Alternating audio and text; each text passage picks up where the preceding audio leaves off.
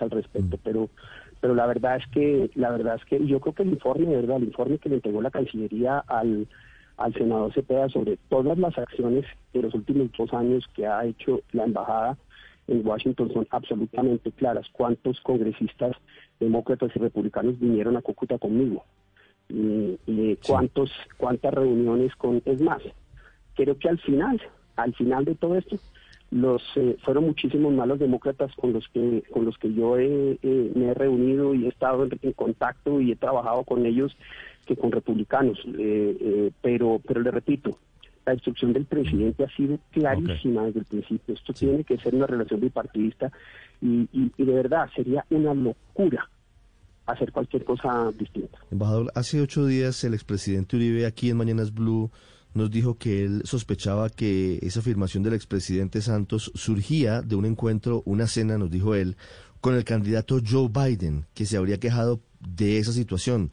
¿Le suena esa posibilidad? No, no tengo ni idea. Mire, no, no sé. ¿Y usted sabe? No, no, no lo sé. ¿Y usted sabe si en la campaña es cierta la reunión del el expresidente Santos con Joe Biden? Tampoco lo sé. No, tampoco lo sé. Y soy totalmente sincero, tampoco lo sé.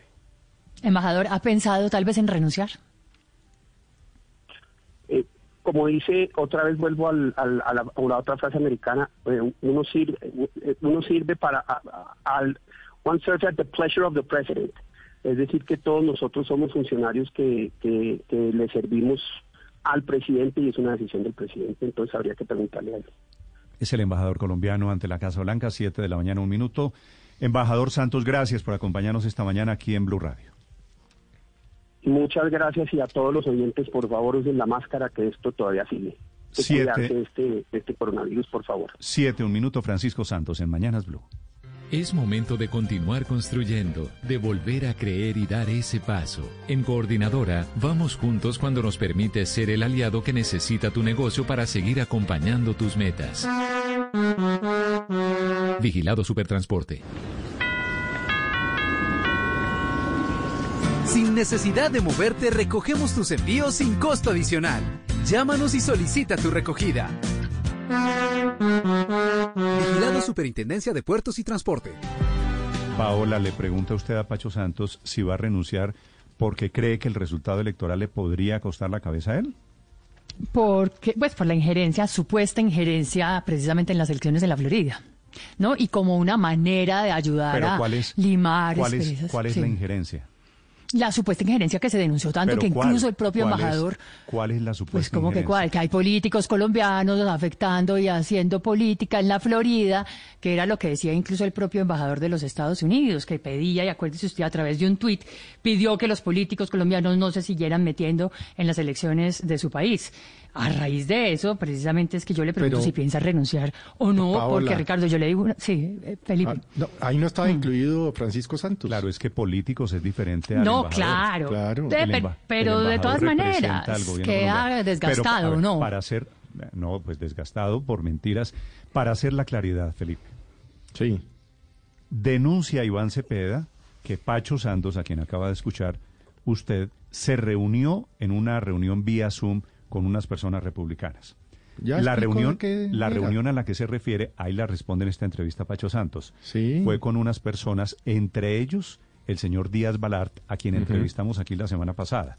Reunión en julio de este año. Y cogen un pedacito en donde Pacho Santos le dice, a ti Mario y a ti Lincoln, Lincoln el papá, Mario Díaz Balart el hijo, representante de la Cámara, muchas gracias y cogen eso mm. como si eso hubiera significado hacerle campaña a los republicanos. En la reunión estaban muchas más personas. ahora, ahora, que el Centro Democrático se metió en la campaña, no hay ninguna duda. Sí, pero el es que el Centro Democrático, no es Francisco Santos. Que el expresidente Uribe apoyó a María Elvira Salazar, que salió elegida congresista, no hay ninguna duda.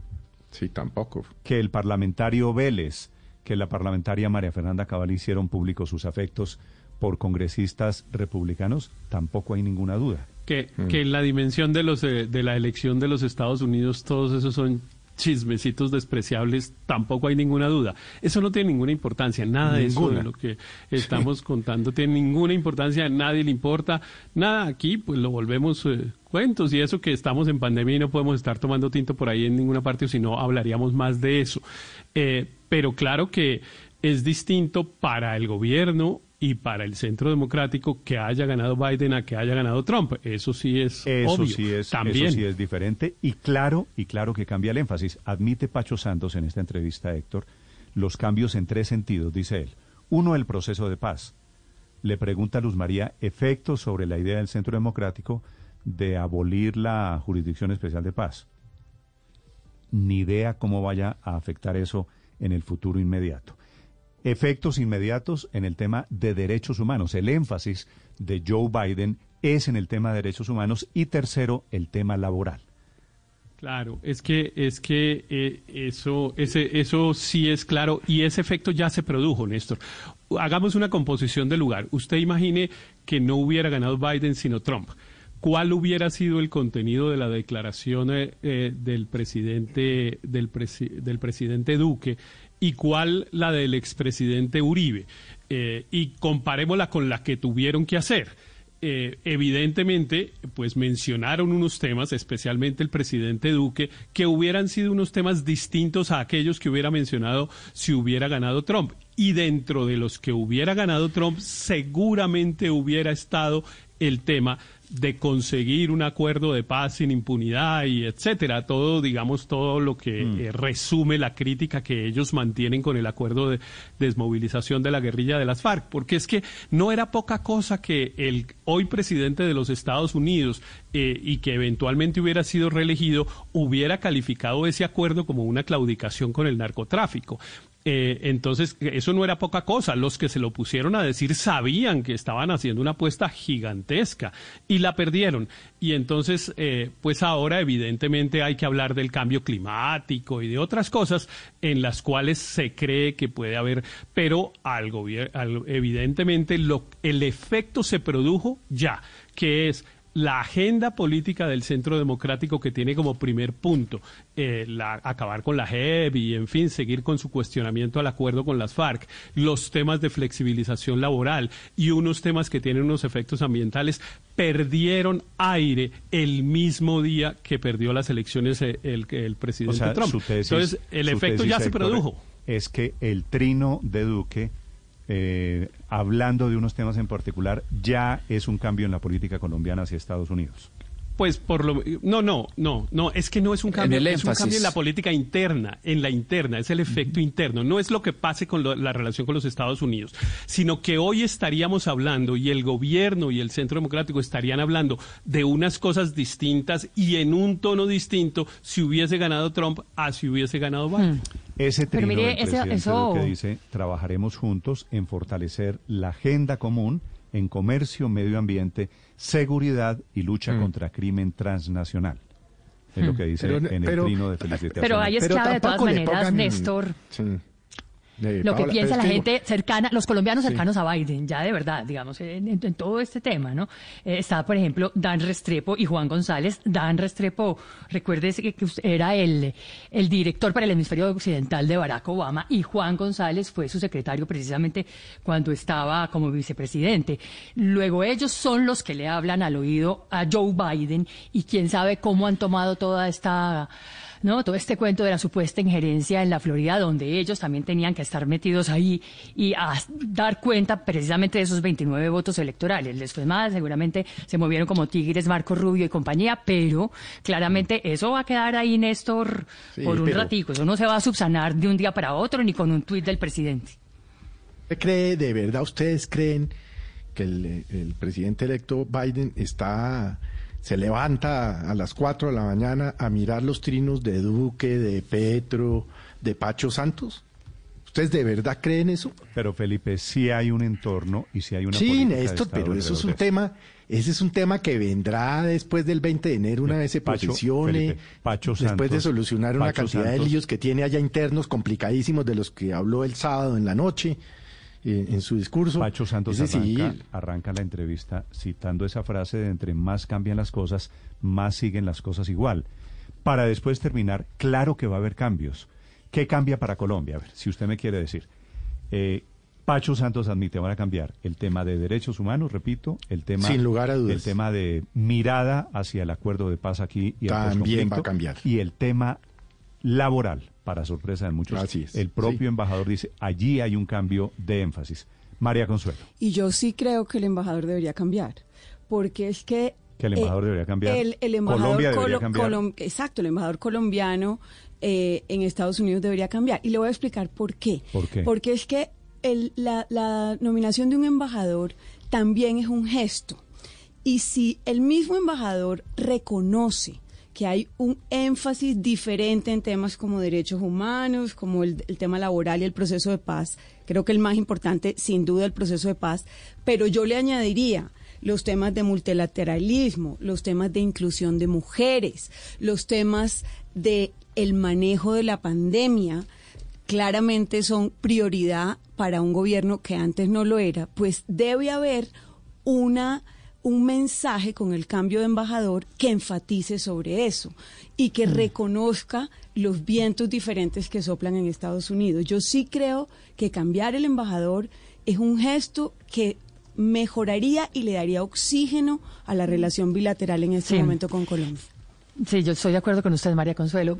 Por más que Pacho Santos se mueva muy bien en el Congreso de los Estados Unidos, y efectivamente lo dijo, me reuní más veces con demócratas que con, con republicanos, de todas maneras, toca hacer gestos, y un gesto sería precisamente un cambio en el, en el embajador de nosotros ante la Casa Blanca. Va a tocar.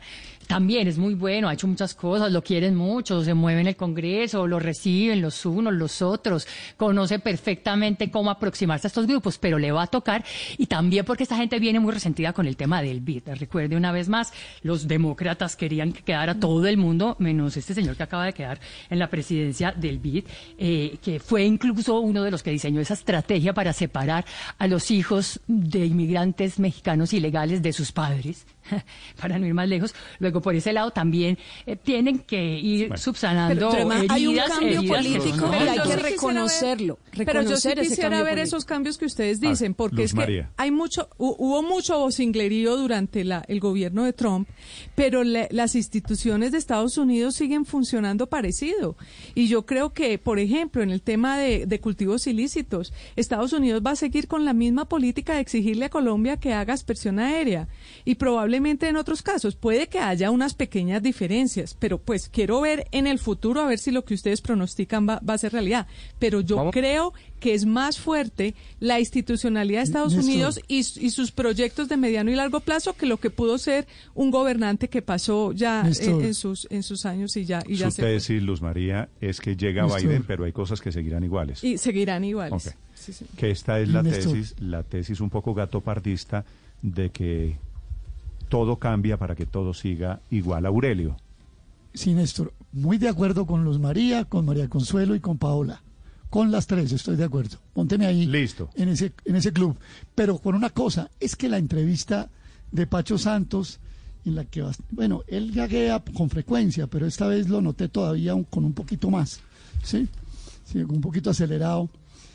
Tiene una cara de cabeza de turco que no, que no puede con ella. Sí, o sea, aquí tiene razón Paola, aquí la señal es cambio de embajador, así sea el mejor, el más querido, pero si Colombia se quiere montar al carro de Biden, que se está subiendo pues en el último vagón arrastrado, ¿sí? Para dar una señal de que lo metan dentro del vagón, la cabeza de turco se llama Francisco Santos. Vamos a poner un pero- nuevo embajador, más experto en temas de derechos humanos, etcétera, etcétera. Y yo creo que esa es una señal clarísima. Y coincido además con lo que dice Luz María. Las agencias tienen su propia agenda, digamos esto. Por ejemplo, el representante del presidente Obama en el acuerdo de paz en La Habana fue Bernie Aronson, ustedes se acuerdan. Y en ese acuerdo de La Habana no se prohíbe la aspersión con glifosato. No está prohibida. Revisen el acuerdo. El acuerdo de La Habana dice, se utilizarán todos los mecanismos hasta recurrir a esto. Pero no se prohíbe la, la fumigación con glifosato. Y era Bernie Aronson y Obama. O sea que en eso Luz. María tiene toda la razón. Y el tema del medio ambiente, que vamos a volver al acuerdo de París. Lean los críticos ambientalistas del Acuerdo de París y tampoco es la gran maravilla contra el cambio climático. Hansen, que ha sido uno de los científicos desde los años 70 más interesados en el tema del cambio climático, pues ha sido crítico de ese acuerdo porque le parece que es demasiado tibio. Entonces, aquí hay políticas de Estado la pregunta e inquilinos en la Casa Blanca. ¿Qué va a cambiar para Colombia? ¿O qué debería cambiar para Colombia ahora que ganó Joe Biden? La cuenta Blue Radio Cómic. Unas cosas... si usted quiere opinar. Álvaro Forero, atención. Unas cosas no cambiarán, obviamente, pero otras sí. Sobre los efectos no hay la menor duda. Hay efectos sobre el resultado electoral por la influencia de Colombia y hay efectos, va a haber efectos sobre la relación. En el resultado electoral, pues claro, Florida se perdió por 400 mil votos para Biden y la mayoría salió de Miami-Dade. Los cubanos ya votaban por los republicanos. El recorte que hizo Trump eh, fue, sobre todo en otras nacionalidades, se estima que los colombianos mucho. Barack Obama estuvo en Miami dos veces en la última semana. Así de importante era el tema y así les habrá dolido. En la relación de los dos países, pues claro, hay un, hay un precedente. Esto no es solo de especulación. Álvaro Uribe, siendo presidente, ya había puesto todos los huevos en la misma cesta. Intervino abiertamente, aceptó semanas antes de la elección la visita de, de John McCain, el candidato. Y Barack Obama sí le cobró, le devolvió los favores, clarísimamente. El expresidente Uribe salió a mostrar un autógrafo en Trinidad y Tobago de Obama en una servilleta, eh, como diciendo que, que no había consecuencias, pero cuando fue a Washington, Obama le dijo en la cara que no apoyaba una segunda reelección, que no era buena, que los ciudadanos después de ocho años eh, querían cambios. Y en el Congreso los demócratas frenaron, no solamente por esa razón, pero eh, atribuyéndole a los problemas de derechos humanos y derechos sindicales del gobierno Uribe, frenaron el TLC.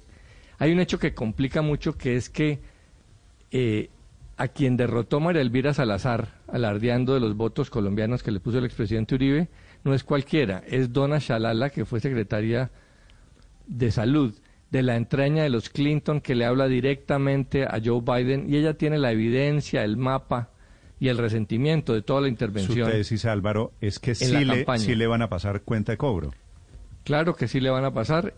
Hay que ver quién es secretario de, Estado y encargado de asuntos latinoamericanos, pero una de las cosas que, que va a cambiar mucho es que se decía que Trump le había entregado a Marco Rubio la condición de ser el secretario de Estado para América Latina de facto eh, y le entregó el BID. Todo porque necesitaba que Rubio le ayudara con los latinos en Florida. Néstor. en Florida sabemos, pues Trump no tenía alternativa. Entonces, van a llegar a, desmontar totalmente esa política. Eso incluye lo, la política hacia Venezuela. Y una fórmula fácil para cobrarle al gobierno es pedirle eh, mayor compromiso con el proceso de paz y respeto por la JEP. Con eso ya eh, le estarían devolviendo los favores al uribismo eh, crecidamente. Néstor, yo creo que la, la, relación bipartidista de Colombia siempre va a continuar. No creo que haya un, le vayan a pasar a Colombia la cuenta de cobro. ¿Por qué? Porque Colombia, a pesar del cambio de gobierno en Estados Unidos, Colombia va a seguir siendo el aliado de, de, Estados Unidos en la región, el principal aliado de Estados Unidos en la región. Los gobiernos de Latinoamérica no han cambiado y a Estados Unidos, a pesar de que Trump tenía un énfasis anti-Venezuela, anti-Chávez, anti-Maduro, etcétera, eh, en general el establecimiento norteamericano se preocupa por la inestabilidad que produce Venezuela en la región. Lo que yo sí estoy de acuerdo con Héctor, con el, con el punto que hizo Héctor, es que sí va a haber una exigencia de cambio de énfasis en en ciertas políticas. Se va a bajar el énfasis en el tema de Venezuela, seguramente se va a bajar el énfasis un poco en, el combate, en la, en la, lucha contra el crimen organizado, pero va a seguir, va a seguir existiendo una agenda de cooperación antidrogas.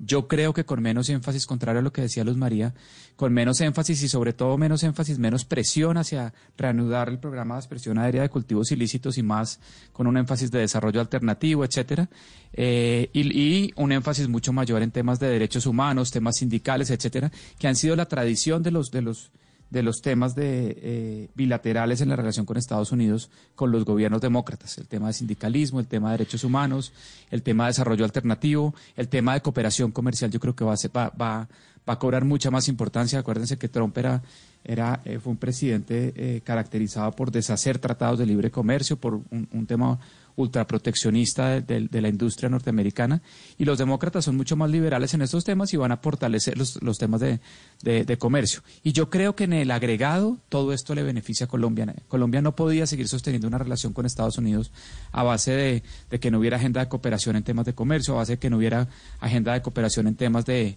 de, derechos laborales, etcétera. Y eso es bueno. Y Colombia, como decía el embajador Santos, yo creo que tiene bastantes cosas que mostrar en, estos temas y va, va, a continuar una relación fluida con unos pequeños cambios de énfasis. Sí. Siete yo creo, yo creo que la, la, relación no va a ser no va a ser muy distinta, pero yo insisto, el efecto político interno ya se produjo. Evidentemente hay una agenda política que el gobierno ha tratado de sacar adelante y no ha podido y ahora tiene menos aire para hacerlo. Pero déjeme solo decir una cosa, Néstor, eh, a propósito del tema que propone María Consuelo de cambiar el embajador, pero es que el, es que el gobierno del presidente Duque ya está de salida. Mientras cambian el embajador, eh, pues ya viene el nuevo presidente de Colombia y tiene que nombrar uno nuevo. Es que al presidente Duque solo le queda un añito largo de gobierno. Pero un añito eh, es y importante. eso es, suficiente para pero, embajador. Pero un, pero un añito largo. No, le pero es importante. Un añito largo es más cerquita de dos años que de un añito. Claro. un, año y diez no, pero, pero le queda un añito largo. Embajadores de un año han sido Julio Londoño, Camilo Reyes. Claro, no, no, no, no, quiere decir que no,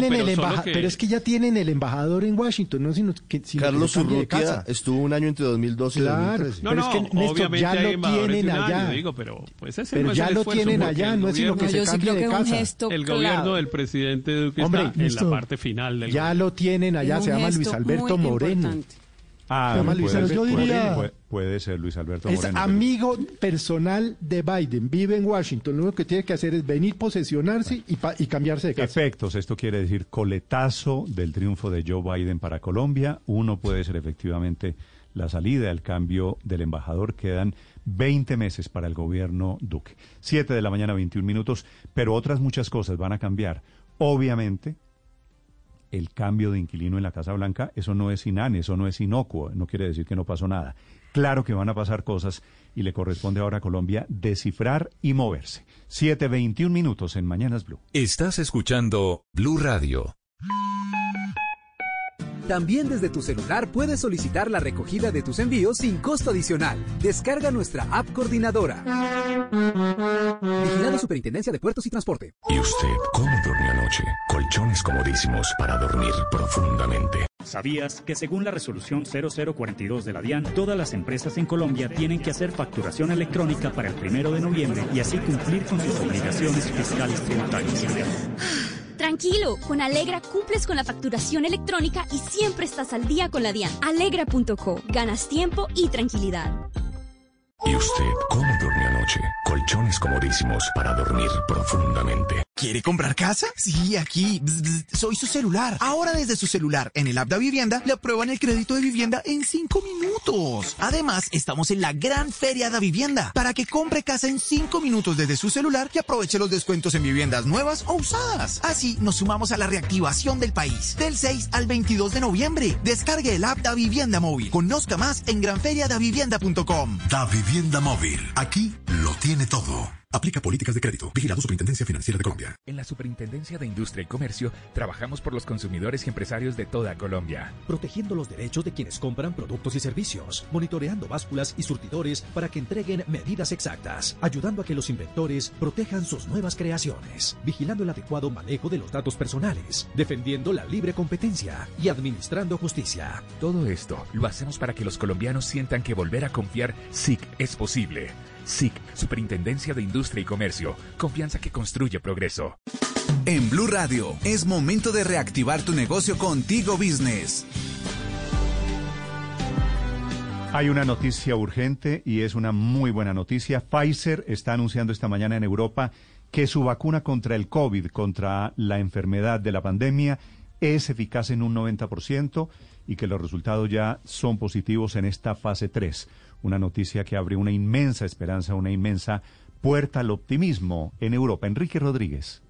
Es una puerta enorme al optimismo, Néstor, porque es el primer dato, el primer dato de una vacuna que realmente sí aporta información consistente sobre su funcionamiento. Hace apenas tres meses conocimos de esa vacuna rusa que parecía funcionar, pero de la que en realidad nunca más supimos. Pero lo que acaba de comunicar la farmacéutica Pfizer es que su vacuna contra el COVID-19 es eficaz en un 90%, según el primer análisis intermedio de su ensayo en Falle 3, en fase 3. Recordemos que esta fase es la última etapa antes de pedir formalmente su homologación. Para que se hagan una idea nuestros oyentes, esta capacidad, esta eficacia que tienen las vacunas la pondría al mismo nivel de protección que vacunas infantiles que son altamente efectivas para enfermedades como el sarampión. Estamos hablando de más del 90%. Además, indica la compañía que no se han observado problemas graves de seguridad para esta vacuna. Así que seguramente esta sea la primera vacuna en llegar de manera masiva a los eh, centros de vacunación para hacer eh, campañas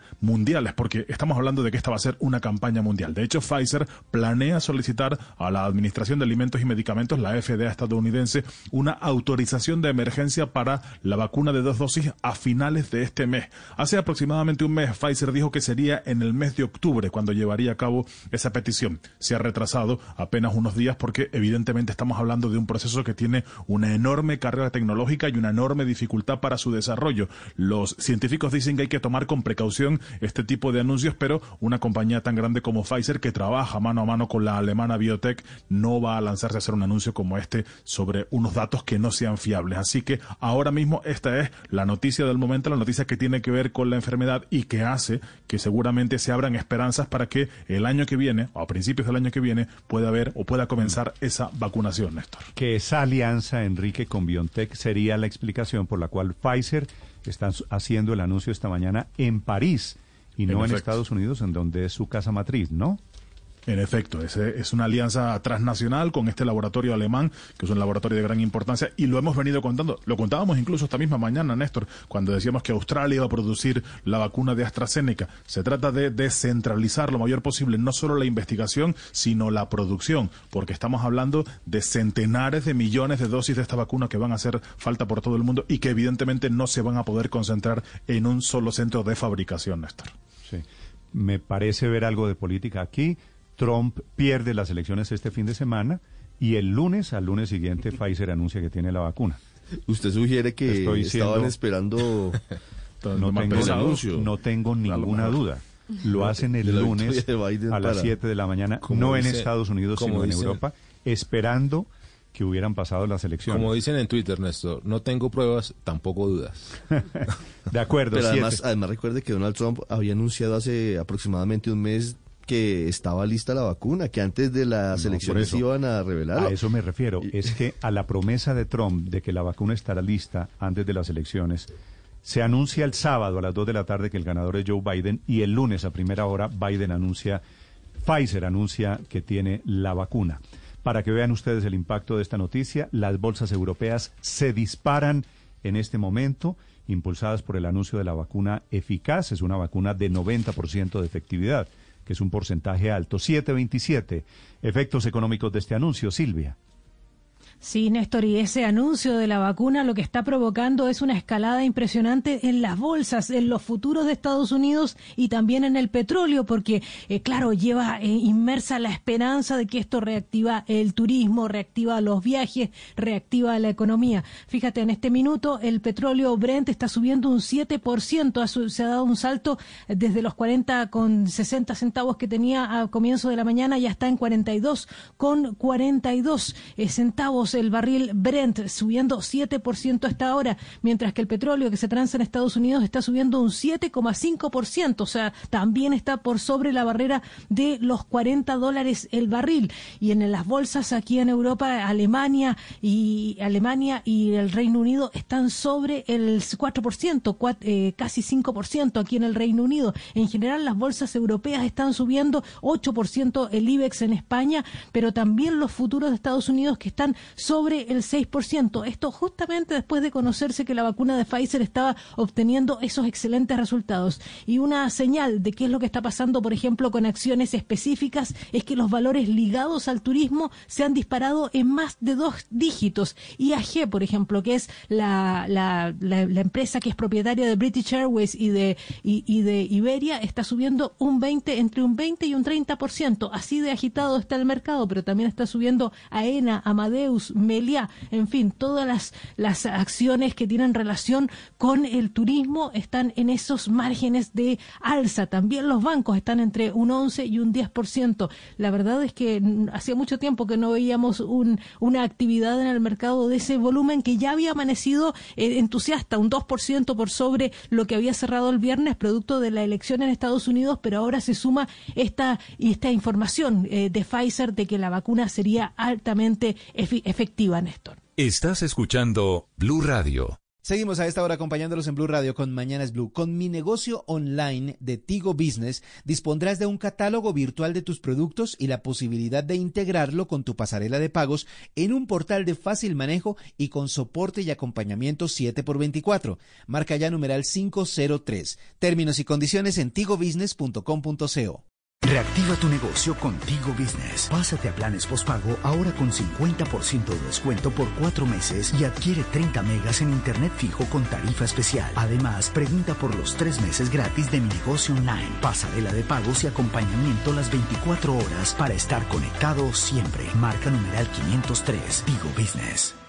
Promoción válida hasta el 16 de noviembre de 2020. El operador de los servicios fijos es una EPM Telecomunicaciones. El operador de los servicios móviles es Colombia Móvil. Términos y condiciones en tigobusiness.com.co. Bogotá de boda virtual, del 3 al 11 de diciembre.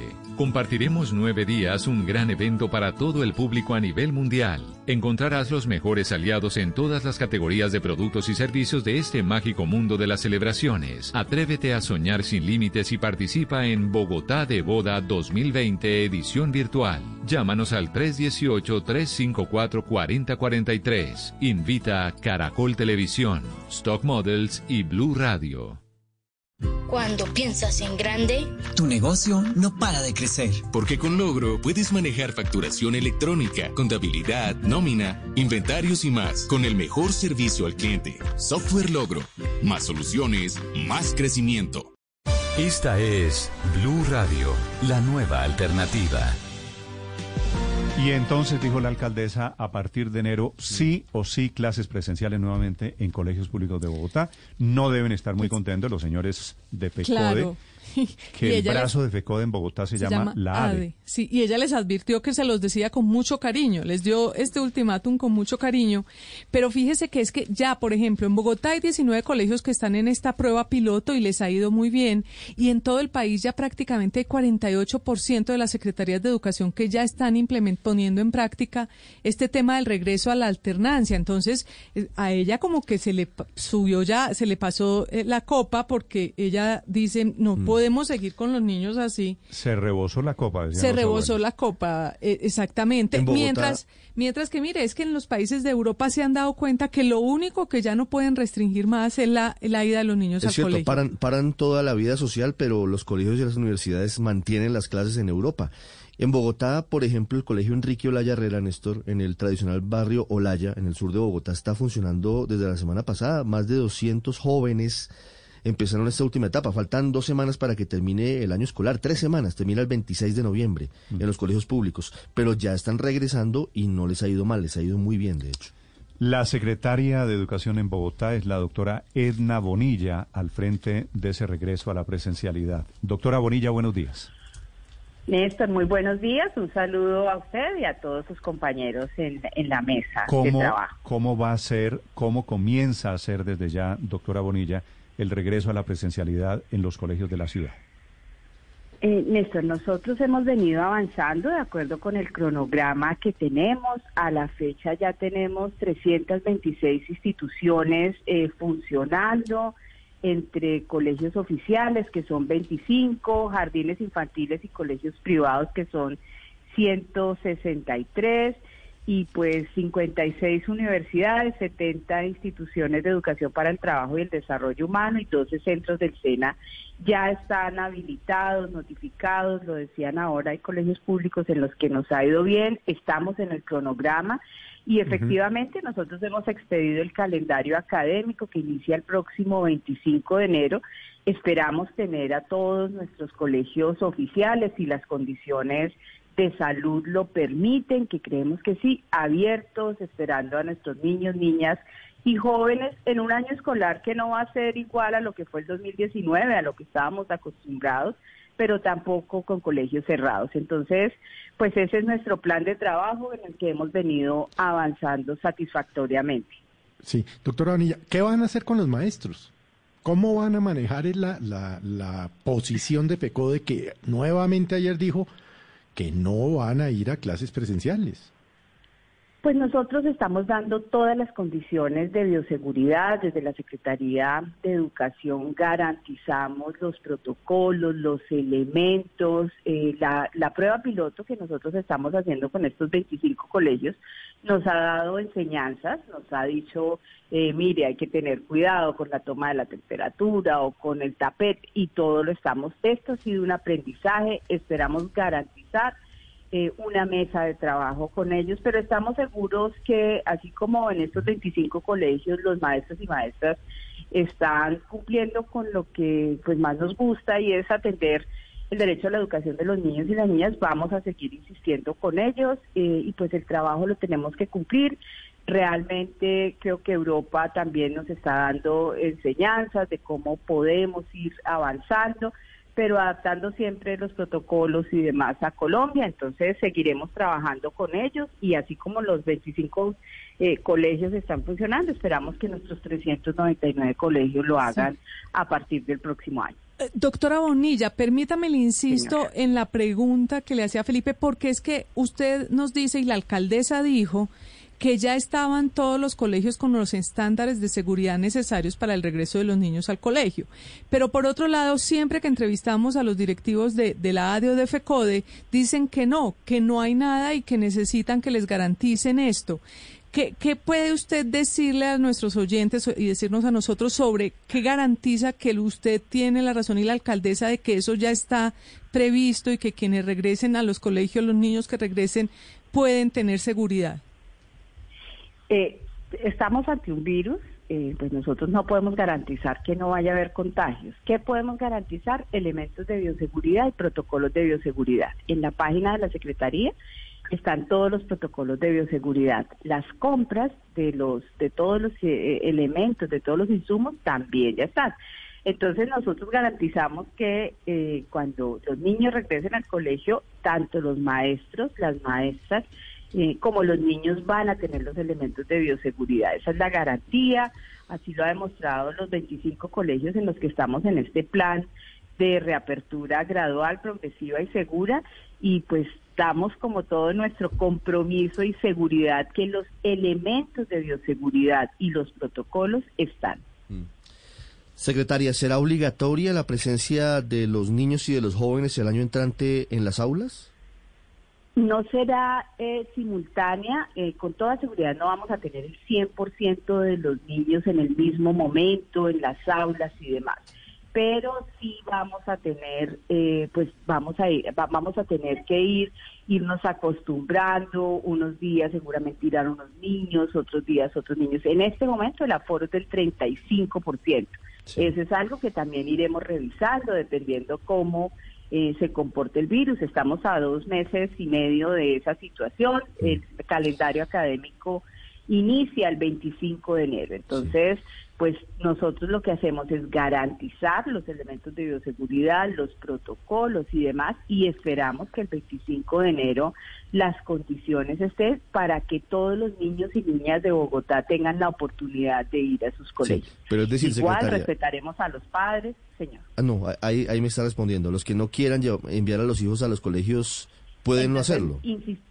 Sí, señor, insistiremos en, tal y como los colegios privados. en los protocolos flexibles. Sí, señor, tal y como los colegios privados, Eh, garantizar el derecho a la educación de los niños y las niñas es nuestra obligación, es Doctora nuestra Bonilla. responsabilidad. Hasta Señor. este momento ya llevamos seguramente un mes, un mes largo de regreso a cierto nivel de presencialidad en muchos colegios por todo el país. ¿Ese balance a hoy es bueno, es positivo o usted tiene reportes de casos en colegios en educación básica hoy?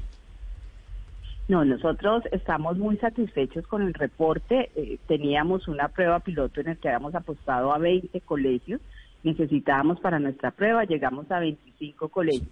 Y en los jardines infantiles y colegios privados, pues tenemos 163 colegios eh, y jardines que nos han reportado un avance importante. Yo quiero insistir, aquí hay unos costos Pero le preguntaba no solo de los, de los colegios públicos, sino también los privados. Sí, señor, 163 colegios privados. Ah. Hemos tenido eh, éxito en esto. Eh, efectivamente, en algunos colegios se han presentado casos de COVID. En un particular se hizo la visita al colegio, se aisló y estamos trabajando conjuntamente con la Secretaría de Salud en ese proceso eh, en el que también se van a presentar casos y seguramente eh, en, la, en la comunidad educativa no está exenta de esto. Hacemos la visita, si hay que hacer el cierre de colegio se hace, pero hasta el momento nos ha ido bastante bien, estamos bastante satisfechos. Doctora Bonilla, esta modalidad de alternancia generará seguramente un doble trabajo para algunos profesores que tienen que atender no solo a los niños que vayan a clase ahí presencialmente, sino también a través de las plataformas. ¿Eso ya se ha conversado con ellos? ¿Eso generará algún tipo de cambios en la relación con ellos? Sí, señor. Yo creo que pues todo el proceso de aprendizaje está cambiando. El 100% de los niños no van a estar de manera simultánea en los colegios. Tendremos unos niños que van unos días, otros que van otros días.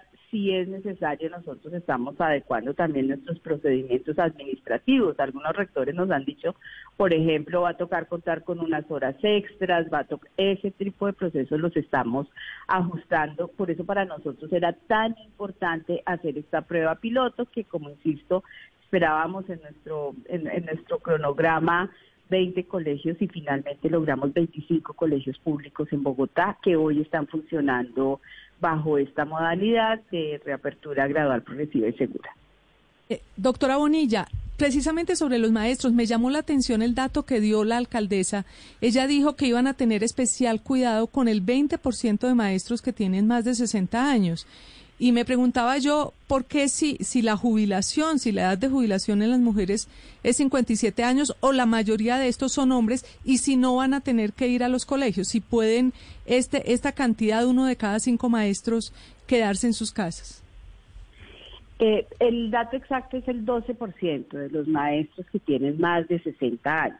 Eh, con ellos tenemos un plan específico, nosotros aplicamos un instrumento, una encuesta, en la que les preguntamos a los maestros si tenían una comorbilidad que les impidiera estar en el aula, el 12% tienen esta edad mayor, ellos tienen todo, pues todo su derecho eh, legal, constitucional a la pensión, pero en este momento son activos, entonces ellos tendrían un trabajo particular en casa. Si de aquí a enero eh, llegamos al segundo o al tercer pico de la pandemia, ¿cambian los planes de, regreso a clases presenciales, doctora Bonilla? Sí, señor. O sea, nosotros somos conscientes de que en esto todos estamos aprendiendo, en esto todos vamos adecuándonos. El cronograma nuestro, afortunadamente, hasta el momento se está cumpliendo. Nosotros optamos por este plan piloto en Bogotá, en los colegios públicos. Desde el 7 de septiembre tenemos habilitados a los colegios eh, privados. Ellos lo pueden ir haciendo libremente con el consentimiento de los padres. De aquí a enero pues nos quedan dos meses, dos meses largos, diría yo, dos meses y medio exactamente, eh, y tendremos que ir revisando. Pero siempre hacemos un llamado a la necesidad de garantizar el derecho a la educación y a la importancia de la presencialidad de nuestros niños, niñas y jóvenes. Creo que los maestros, las maestras también son conscientes de eso. Eh, yo escuchaba algunas de las declaraciones del presidente de FECO, del presidente de la, de la ADE, como lo decía eh, Luz María ahora y efectivamente ellos lo que dicen es, bueno, nosotros sí eh, necesitamos la garantía de todos los protocolos y de los elementos de bioseguridad.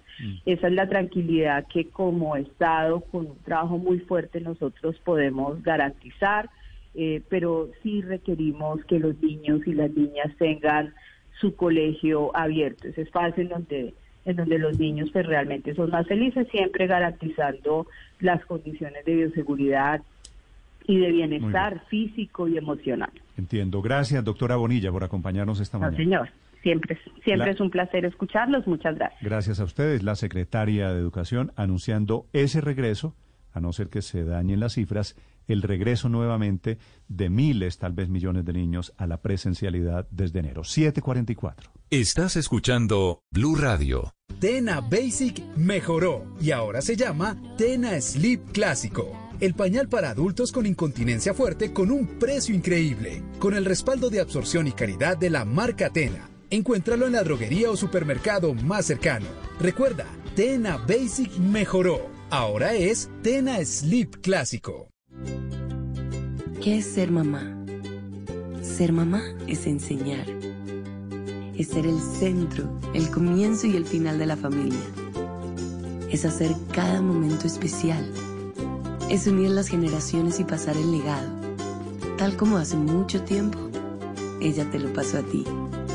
Super Arepa. La harina para hacer arepas de las super mamás.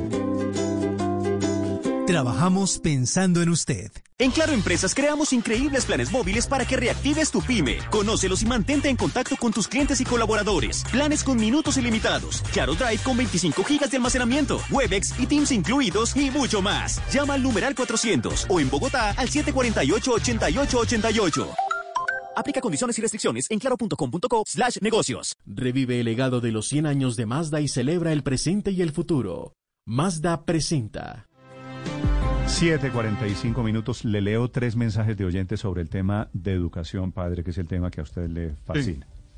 claro. Don Iván Cortés, si a mí me dicen que no garantiza que no vaya a haber contagios con la apertura de los colegios, ni de riesgos envío a mi hijo a exponerlo a que se enferme.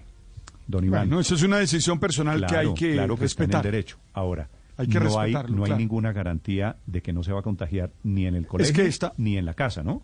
Estamos en pandemia, hay que decirle que estamos en pandemia y que no han descubierto absolutamente la vacuna, a pesar de la noticia que se acaba de dar de Pfizer. Ahora. Entonces, Néstor, No, la noticia, la noticia de Pfizer nos llega a nosotros mm, ah, el año entrante si tenemos algo de suerte, padre. Otro si se queda en la casa aislado si no se enferma. Otro sí, N- pero, ni se sabe. Pero, ni, eh, ni Héctor- siquiera así. Héctor- No, si es, Héctor, si es sí. aislado de verdad, no. Ahora, claro, si sale, que No, es que Héctor, tengo que ir a si no le sé llevan dónde, que voy a comprar, que voy a todas esas cosas que la gente se inventa. Pues Héctor, si le llevan comida, si le llevan comida, si, siempre hay un contacto con el exterior. Y mientras sí, haya ese eso- contacto con el exterior, hay una mínima posibilidad. Bueno, pregunta otro oyente, don Juan Carlos. Si los docentes vamos a atender a los estudiantes en la escuela, ¿quién va a atender a los que se queden en casa? Es buena pregunta porque este es uno de los Claro, grandes problemas que tienen los profesores hoy.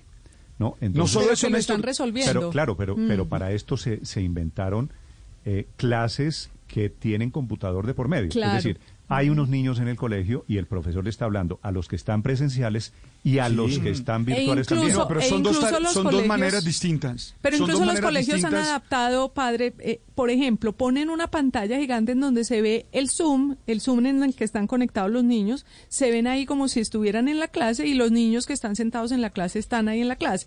Pero- Entonces pero el, no es la el misma- profesor le da la misma clase a todos los alumnos, Esto es lo solo que que, uno pasa, la reciben padre. por streaming y otros la Claro, reciben. eso es lo que Esa es la pasa- discusión. Eso es lo que está pasando hoy en día. Las clases son para los niños lejanos y para los niños cercanos. Es que es muy difícil tener un profesor Pero no es lo solamente mismo. para quienes están en casa y otro profesor Nadie para quienes eso. están en el colegio. Esa es la Claro que discusión. no. Ni siquiera Pero los habrá que encontrar privados caminos. lo logran. Ni siquiera Pero los colegios pedagógicamente, privados lo logran. Pero Ricardo, pedagógicamente no es lo mismo. Es decir, una clase a través de la pantalla tiene algunas características distintas que la clase presencial. y ahí es donde está el problema. Ah, no, no, muchas. El, claro discurso, que es distinto. no, el, discurso de los es, el mismo. Dos más dos es cuatro en el computador y en el ah, tablero en la clase presencial. Y, en Google también. Pero Y en Google también, pero estamos hablando de pedagogía. Estamos hablando del contacto del maestro con el estudiante. Deme, un ejemplo en qué es diferente, en qué cambia. ¿En qué cambia? La clase es la misma para los niños presenciales, la misma para los niños se lo voy a decir cómo. Ahora, no nos pongamos tan exigentes, Aurelio, pero de, tener, de tener los 100.000 profesores que quisiéramos, unos para Periquito y otro para el niñito. No, toca adaptarnos porque esta es época de emergencia. ¿En qué cambia? ¿Te lo puedo decir en qué cambia o no? Cambia? Y se lo voy a decir como maestro, como profesor universitario. Mire, cuando yo doy un posgrado de política fiscal, cuando era presencial antes de la pandemia, lograba más o menos en dos fines de semana, jueves, viernes y sábado, evacuar casi todo el programa y hacer la prueba final. El semestre pasado no logré hacer ni el 60% del programa de manera virtual. Ah, pero no, me está hablando de resultados. Me está hablando recursos audiovisuales. No, claro, y la política fiscal es la misma antes y después de la pandemia, tranquilo. pero, le digo, le digo cómo hace hoy todo el mundo, colegios universidades, ¿qué quiere que le cite? Y ha hablado con profesores universitarios. Se sienta el profesor y tiene unos computadores y tiene unos alumnos presenciales. Seguramente yo no, yo no soy un catedrático no, pues, de Harvard. Perdón, padre Dinero, para terminar. Y mire, la prueba es que para este semestre me tuvieron que programar ya no, digamos, 16, 18, 20 horas, sino que tuvieron que programar el 30% más de horas para que eso se cumpliera y, vamos a ver si se puede cumplir buenamente en esto. es evidente que es distinto, es totalmente distinto. Sí, sí. Lo presencial me está hablando de resultados, pero la clase, lo que le quiero decir es, claro, usted si se pone quisquilloso, padre, usted puede buscar diferencias entre una y otra. La clase es la misma para los niños virtuales y para los niños presenciales. Ahora me dicen que algunos colegios, como el Vermont en Bogotá, tienen eh, esquema de profesores separados un profesor para pero porque tienen, porque tienen los recursos. Para, le, estoy hablando en el mundo son real. Excepciones, son ¿Y usted excepciones. cree que y usted cree que en el INEM de Kennedy no, no es tienen tienen profesores o en el Camilo Torres tienen profesores? Pero, este para, pero padre, pero para contestarle también una parte a usted, eh, el, la educación virtual que les estaban dando era la misma que la presencial, es decir, los profesores no tuvieron tiempo de cambiar, de, de actualizarse en sus métodos pedagógicos y estuvieron dándole durante todo este año a los niños una educación que sería la misma que les dieran cuando por eso yo tengo dudas. Y por eso yo tengo dudas de los resultados. Y esa ha sido una de las críticas que hemos hecho aquí. Yo realmente creo que son dos clases distintas. Una cosa es una clase presencial, donde hay posibilidad de contacto visual. yo soy profesor. ¿Usted es profesor de qué materia? Yo soy profesor normalmente de ética, normalmente soy profesor de todo lo que tiene que ver con... ¿Y qué cambia del contenido si es presencial o que es virtual? Piensa nada más en el contacto físico, piensa nada más en el que puedo mirar las reacciones de las personas. Los que hablamos en público sabemos cuán importante es tener la reacción de las personas. No, Mire, muchos niños. Usted, Alberto Linero, se sienta a preparar la clase de ética de mañana martes. Prepara la clase de ética y el contenido es el mismo virtual o presencial. Claro, pero la metodología, las preguntas, los ejercicios, eh, la, búsqueda de recursos es distinta. Pues obviamente sí, la experiencia es distinta, padre. La experiencia A veces por lo digital, a veces por lo digital hay mayor recursos, hay mayores recursos que en lo presencial. Es decir, yo creo que son dos clases distintas. O menores. O menores porque, por ejemplo, en las clases presenciales eh, los profesores suelen tener el recurso de pedirle al estudiante que participe incluso en, la, en, en, en, expresar los contenidos, eh, dándole un ejercicio, diciéndole explíquele usted a los demás cómo explicaría esto, cosas que no se pueden hacer por falta de recursos tecnológicos cuando usted lo está haciendo virtualmente. El contenido puede que sea el mismo, claro, dos y dos da igual en virtual o en presencial, pero la manera de explicarlo es muy distinta en el uno o en el otro. ¿Sí? Sí. Usted es profesor, usted es profesor de Derecho, Héctor, ¿cierto? Sí, sí, claro. Y por ejemplo, yo le menciono lo que le estoy mencionando, que claro que yo, pues, yo soy un profesor de, del pasado, pues, y con uso con recursos viejos, pero eso de poner a la gente, claro, pero eso de poner a la, por ejemplo, a los estudiantes a en, en, el, en Colombia, en las facultades de Derecho, desde, desde la Constitución prácticamente pasamos a que uno se echaba toda la cháchara eso era antes de la Constitución. Después de la Constitución se inventaron el tema de resolución de casos. Y entonces lo que le ponen es un caso a la gente. ¿Usted cómo resolvería el tema de si la señora le ponen en el título abogado o abogada? Mm. Y vaya, indague y averigüe y venga y nos cuenta usted cómo resolvería ese caso y aquí discutimos. Y eso, por ejemplo, es hacerlo, hacerlo por vía virtual es casi imposible. ¿Por qué? porque no hay el recurso tecnológico para que la, persona pueda hablarle a todos, etcétera, y pueda discutir con los demás prácticamente al tiempo como se hacía. Evidentemente es más difícil. En todo caso, yo sí creo que, y, y celebro que la alcaldesa les ponga el tate quieto a los maestros y diga sí o sí hay clase en enero, porque los efectos en salud mental para los niños en Bogotá, en desnutrición, son importantes. Y adicionalmente, ya la ministra María Victoria Angulo lo dijo en días pasados, la deserción escolar va en cerca de 100 mil niños en todo el país. O sea, esos niños que, que desertan del sistema escolar es muy difícil mm. devolverlos a las aulas. Siete de la mañana, 53 minutos. Le dije que le iba a leer algunos mensajes de los oyentes. Me queda uno, Padre Linero, sobre el regreso de los niños a clases presenciales. Dice, yo pregunté la semana pasada, el señor Castañeda, yo pregunté la semana pasada en el Colegio El Rodeo, en la localidad cuarta, sobre plan de regreso y protocolo para el próximo año, y las directivas dicen no tener ninguna propuesta ni protocolo. Padres preocupados por falta de gestión. Digo, este mensaje me parece importante, padre, porque aterriza un poquito la realidad en los colegios, ¿no? Que dice dicen los gobiernos ya tenemos todo Esa listo. Ahora falta bajar el escalón siguiente, que es que los niños. Claro, pero, la, pero la, la secretaria mm. nos dijo que sí, que ya tenían el plan de compras hecho y demás. Ella dio garantía de que, de que todo se, ya, ya estaba listo y la, y la alcaldesa también lo, aseguró. pero eso no puede verse, eso puede verse como un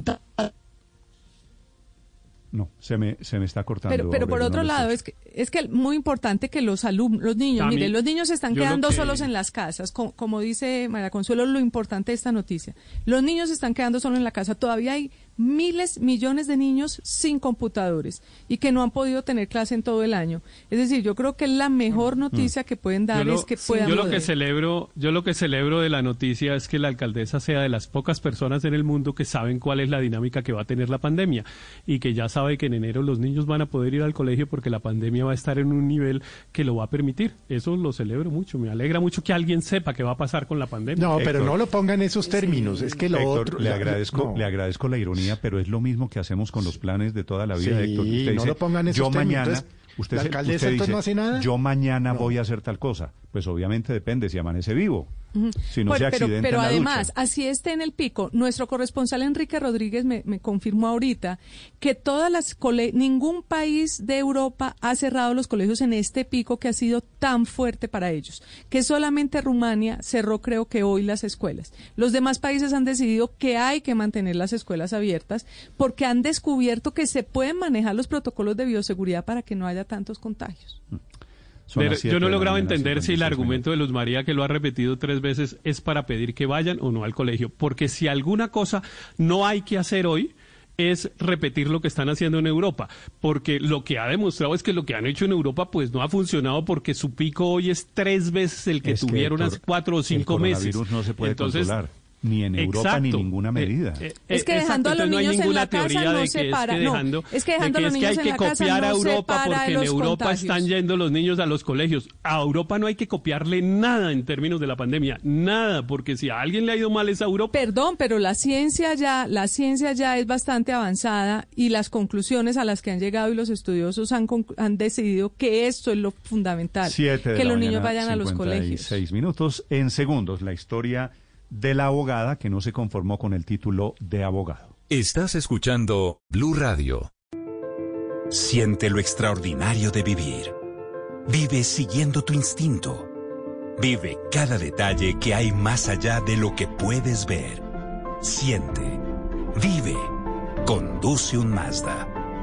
Visita nuestros concesionarios, revive nuestro legado y celebra con nosotros el presente y futuro. Mazda. 100 años siendo fieles a nuestro espíritu retador.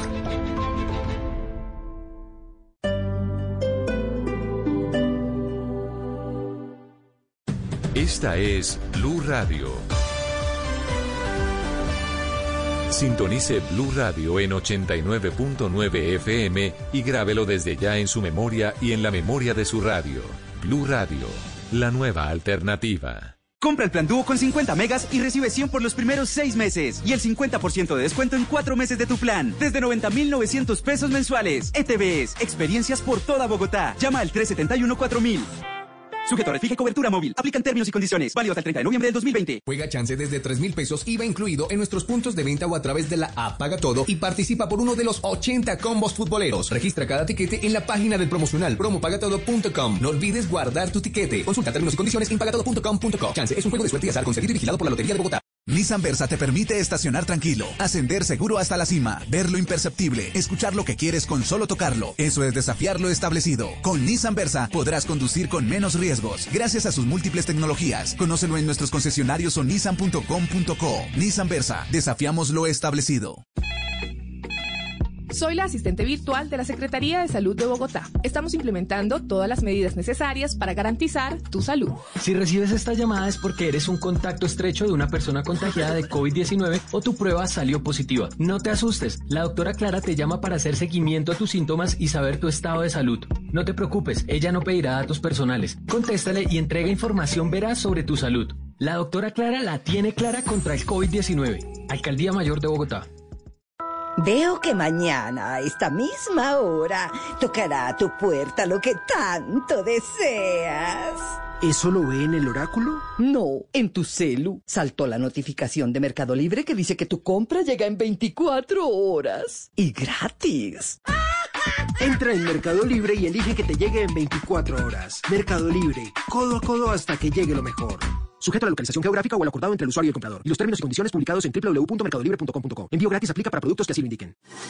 Cuidar tu salud y la de tu familia es activar tu mejor estilo. Somos Nutricionales Preventia, alimentos, multivitamínicos y suplementos dietarios para personas con diabetes, prediabetes y obesidad. Activa tu mejor estilo. Nutricionales Preventia. Conoce más en www.diabetrix.com slash nutricionales preventia.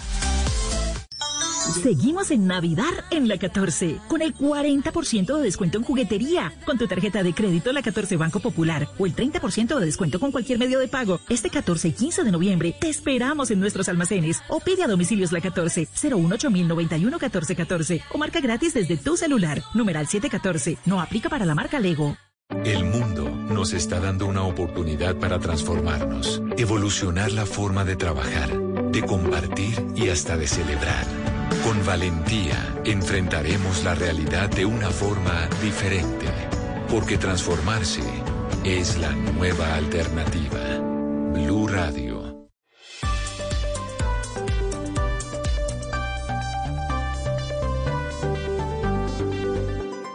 Estás escuchando Blue Radio y bluradio.com. Se acaba de lesionar un muy importante jugador de la selección uruguaya que viene a jugar partido de clasificación hacia el Mundial este viernes en Barranquilla. Tito. Néstor Fede Valverde le dicen pajarito. Dice el comunicado del Real Madrid. Tras las pruebas realizadas a nuestro jugador Federico Valverde por los servicios médicos del Real Madrid, se ha diagnosticado una fisura en la espina tibial posterior de la pierna derecha pendiente de evolución, le dan por lo menos un mes, se pierde Uruguay de tener un gran volante central en Barranquilla como Fede Valverde, recordemos este fue el jugador que surgió, Zidane le dio mucha confianza y tapó prácticamente a James Rodríguez, un muy buen jugador uruguayo que se cae al igual que Maxi Gómez, que ayer también salió lesionado en ese partido que perdió el Real Madrid 4 por 1 contra el Valencia, Marcelo le entró muy duro a este eh, Maxi y también eh, no puede venir, dos jugadores se le caen al maestro Tavares para el partido de eliminatoria. ¿No es feo que Luz María se alegre del mal ajeno? Y sí, feo, feo. No, lo que pasa es que Valverde es un jugadorazo. Pero pasa un fresquito, también hay que decirlo. Pero no viene Falcao, no olviden, ¿no? Tampoco, que es el mejor de todos. No, pero Yo creo que le hace más falta Valverde a Uruguay que Falcao a Colombia, con todo el cariño que le tenemos a Falcao. Hoy en día es suplente de la Selección Colombia. Sí, claro, pero fue el que, fue el que empató el partido eficaz, en, Santiago. Sí. Un fue el que suplente eficaz. No, no, no, no, no, no me convence. Sin él tendríamos un No me punto convence menos. que yo soy hincha de Falcao. Digo, no, No, es lo pero mismo que Uruguay la Lumba no tanto, la que Lumba no Uruguay tanto. pierda un titular a que Colombia pierda un suplente, ¿no? Luma es antitigre, yo no, entiendo no, por no, qué. No, yo no soy antitigre, lo quiero mucho, pero... No lo digan así. No es así. ¿Luz María piensa que Falcao es un exfutbolista? Novedades. No, no, no, ya no, Novedades del partido será el viernes 3 y 30 de la tarde en el estadio en el Metropolitano de Barranquilla. 8 de la mañana, dos minutos, mucha atención. La alcaldía de Medellín anuncia toque de queda. Este próximo fin de semana es puente festivo. Podrían tener los paisas nuevamente toque de queda. Valentina Herrera en Medellín.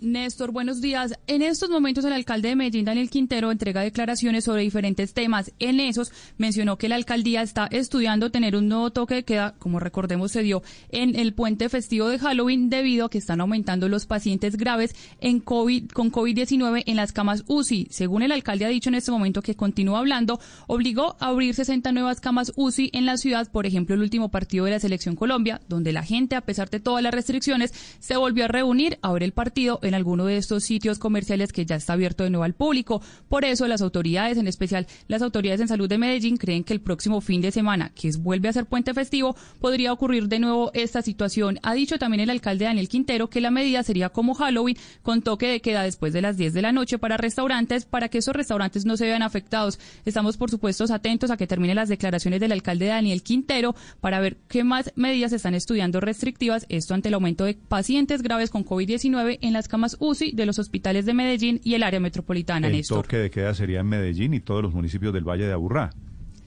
Principalmente en Medellín, por lo tanto es la única autoridad que se ha pronunciado. Sin embargo, recordemos, Néstor, que el alcalde Daniel Quintero es presidente de la Junta Metropolitana, por lo tanto, las medidas se empiezan a extender y a evaluar conjuntamente, debido a que somos municipios muy cercanos.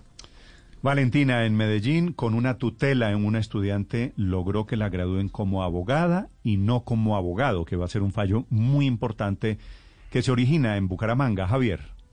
Néstor, todo comenzó el 12 de diciembre del 2019, hace un año, cuando las directivas de la Universidad Uniciencia aquí en Bucaramanga le negaron a la estudiante de Derecho Diana Herrera la solicitud para que fuera graduada como abogada y no como abogado, como históricamente aparece en el diploma. La entidad educativa argumentó que el nombre de la carrera universitaria avalada por el Ministerio de Educación señala que el título otorgado para los egresados es de abogado. Ante esta negativa, Diana comenzó a investigar y a estudiar casos similares e interpuso una tutela en el Palacio de Justicia de Bucaramanga. Finalmente, el juzgado quinto de ejecución de sentencias le dio la razón. Ahora Uniciencia deberá graduarla como abogada en una sentencia con sentido de género. Esto significa que podría en un futuro las universidades graduar a las estudiantes con su condición de mujer. Ejemplo, comunicadora social, ingeniera ambiental, ingeniera industrial, o médica, así como todas las carreras universitarias en el país, Néstor. Sí, señor, no, no podrían, deberían. Tengo aquí, padre, este fue su tema en el editorial de esta mañana. Sí, señor, se Tengo fue mi aquí tema, me encanta. Oyentes de, de Blue Radio que me dicen, soy médico. Escribe una señora, ¿por qué no me ponen en el título médica? Me escribe una ingeniera, me muestra su cartón, dice, el título dice ingeniero, siendo tan fácil escribir ingeniera, ¿no? Claro, y, y, es que es un rezago del machismo, gustenos o no, así muchos mm, den cualquier cantidad de argumentos, Néstor, es el rezago mental del machismo, nos las cuesta aceptar eso. Que gradúan de arquitectos, por ejemplo, a mujeres, padre Linero, le ponen título de arquitecto y no de arquitecto. Claro, no cuadra, no cuadra, debiera ser arquitecta. Muy bien, porque como lo dice Diana Alexandra, definitivamente ella se siente mujer, se identifica con su género, se identifica y eso debe quedar identificado en su profesión también, en su título. Tengo aquí, me ¿Sabe manda, qué? me manda una oyente, título de la Universidad Nacional de Colombia. La Universidad Nacional confiere el título de arquitecto a Elsa Maecha tal. ¿No? E- Es, decir, eso no, No, tiene... es que este tiene- español nos va a matar. Ca- categorías, ca- eh, carreras, Paola, que siguen utilizando el masculino. Abogado, eh, ganó la tutela este estudiante de Derecho de la Universidad de Bucaramanga. Psicólogo, ¿por qué no le ponen psicóloga? Sí, eso sí no entiendo tampoco. Siendo cambiar una O por una A.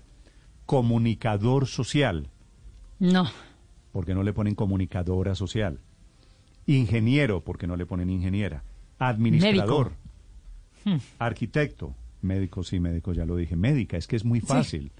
Claro, pero es que mire, le digo una cosa. Eh, el otro día le dije algo a mi hija, ¿no? De nueve años. Estaba haciendo cualquier cosa y le dije yo, Mari, María del Mar se llama, "e- eres una genio. Y me dice, genia, mamá.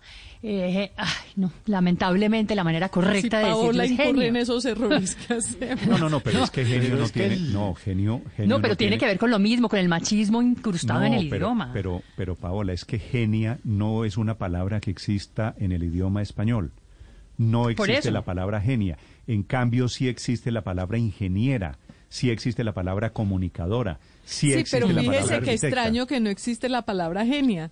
Es decir, porque, no, pero es que eso porque no, no, debería existir. Machismo es brutal. Es decir, claro. no existe es por, también Pero- por el mismo machismo. El pero- hecho de que, pero, pero Sí. eso es un tema, ese es un tema que tenemos que avanzar, porque fíjese usted el caso de oficios tan importantes como modisto o modista. Claro. A usted no le dan el, el título eh, profesional de modisto. A diseñador, diseñador también, Felipe, es una palabra que No, tiene o femenino. cocinero, y que no- cocinera. Es decir, a usted en las escuelas de cocina le- le- se le otorga el título de cocinera, no de cocinero. Entonces lo que Pero- toca es adecuar el, el- el lenguaje. Claro, Pero, es, que, hay que adecuarlo. Pero Néstor, yo insisto, Néstor, en que padre, esto es esto de No es ingenuo, Néstor. Parece parece una tontería, pero en noviembre del año 2020, siglo XXI, estamos todavía en que las universidades, Claro. vía la tutela de esta joven de Bucaramanga, que las universidades no le ponen el femenino. ¿Por qué? Pues porque Por re- yo digo que es rezago del machismo. Mira, a alguien le puede parecer ridículo, le puede parecer una tontería, a alguien le puede parecer inocuo, pero no lo es. Eh, Porque el lenguaje expresa la manera como pensamos, expresa la manera como vivimos. Y en el fondo Total. es puro machismo, es puro machismo. Por no decir genia. Claro que hay mujeres que son genias. sí, lo raro es que existe y a mí tonta no me digan, y no existe genia. No, Porque si por es tonto y a tonta, mí no me digan- ¿cómo no existe genio y genia? A mí ese argumento no me, lo- no me den de que no existe o sí existe, porque es No, que padre, pero infortuna- entonces, a eh, ver, pero es que el lenguaje exagerar, es padre, el lenguaje es dinámico, Néstor, el lenguaje va no. cambiando. ¿Qué tal en los el lenguaje libros, padre? va Cuando lee usted- sin exagerar. no. Entonces, vamos a decirle a los periodistas hombres periodistas. No, sin, el- exagerar jodido. que hay ¿Por qué no palabras, hay palabras que terminan en no que son para el Pero es de masculino y mucho el femenino. fondo. Es un asunto de mucho fondo de lo que patea el padre. Estoy y también se lo he dicho a usted, cuando, cuando hablamos de, una vez más, padres de familia, como así? ¿Y las mamás qué es? Y que no fuéramos nosotros las que papás. tenemos que estar. No, exacto. No, porque Exacto. papás... mm, mm, Papás, ¿Qué? ¿qué pasa, es que- no, es que eh, eh, eh, pues papás hace relación al papá. Es que tampoco podemos enredarnos, tampoco podemos, podemos enredarnos en, pues en, en todo, porque eso no tiene ningún sentido. Bueno, yo lo que le digo es ojo en la diferencia. Voy a leer el periódico y voy a leer la periódica, pues para que queden contentos. En segundos. Sí, en pero segundos entonces se- quitemos tonto. Y, y, eh, te- quitemos tonta y dejemos solo tonto, porque como el otro es genio, que Claro. es el Ídola. pues entonces dejemos Eres solo mi tonto. ídola. ¿No? ¿No, les No, gusta? pero es que Por eso yo prefiero No, decir hombre. crack. Luz María es una Ah, crack. crack. Yo por eso prefiero usar ese neutro Sí, ahí, pero- crack. Tito es un crack, Luz María es una crack. Pero entonces, padre, desaparecemos las palabras que terminan en no porque consideramos que es machista decir ídolo genio.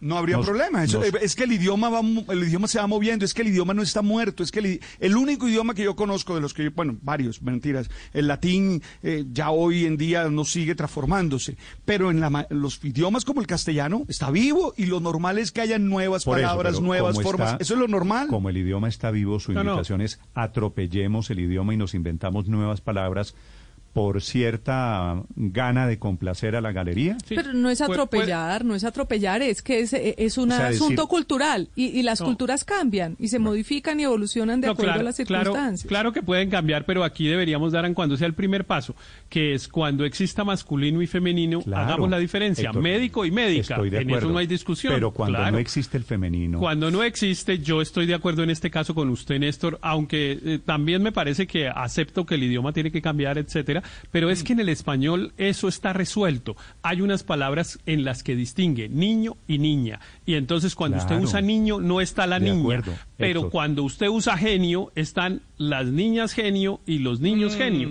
Eh, Mm. Pues ahora, yo me eso acuerdo no quiere decir que que, la no pueda internet, cambiar, pero eh, por eh, lo menos la por internet lo menos nació vamos como por la principio. internet y luego la cambiaron para el Es internet. que es, La es que internet. la es la televisión, internet. la televisión Es la y luego- internet. Es la red. Es la internet, Por es eso, la COVID. Pero ya le La dicen el COVID, ¿no? internet. Es decir, Porque sí la lo COVID es pudieron una modificar. enfermedad. Sí lo pudieron modificar. Es decir, yo creo Pero que el- hay unas cosas muy profundas, demasiado La profundas. internet que es una red. Y hay, pero- hay pero, vice- Luz María, en Colombia hay acuerdo. Vicepresidenta o vicepresidente en esto. Vicepresidenta, sin duda. Vicepresidenta. Vicepresidenta, Ah, claro. Porque ella se hace llamar vicepresidente. También comete... No, lo que pasa es que es el ente, ese, esa terminación ente es para masculino y femenino. Sí, Fíjese que termina en E. Claro, y entonces cuando ella- digo, cuando ella se digo hace esto, llamar así, ¿no? mis amigos, mis amigos me dicen, entonces diga inteligenta, que es básicamente lo mismo. O estudianta. No, porque es inteligente, porque termina en ente. Por eso no hay que decirle vicepresidenta, y se le puede decir vicepresidente, porque ente es una denominación para masculino y femenino.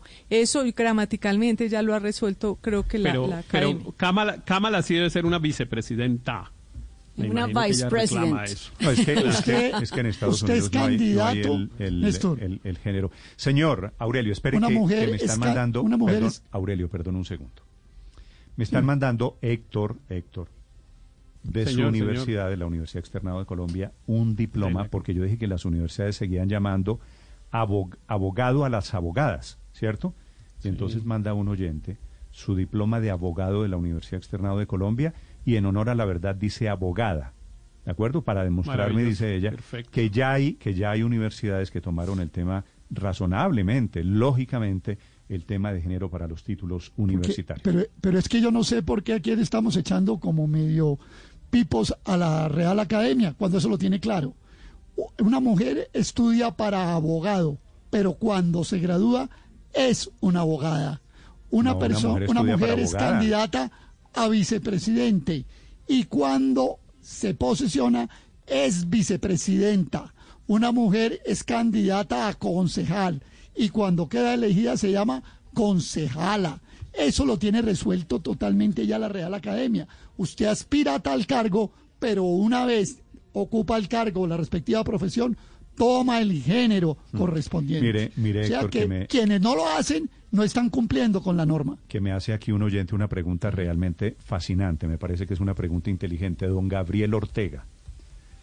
¿Está este trámite de cambiar una letra al título académico más adelante le podría significar invalidar la carrera frente a algún, algún cargo que quiera acceder? Por ejemplo, si la vacante dice debe ser abogado y su título dice abogada, ¿no podría aplicar?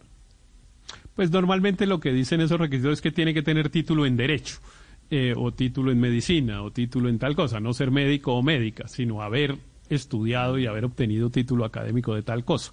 Y entonces ahí se resuelve la preocupación de nuestro oyente.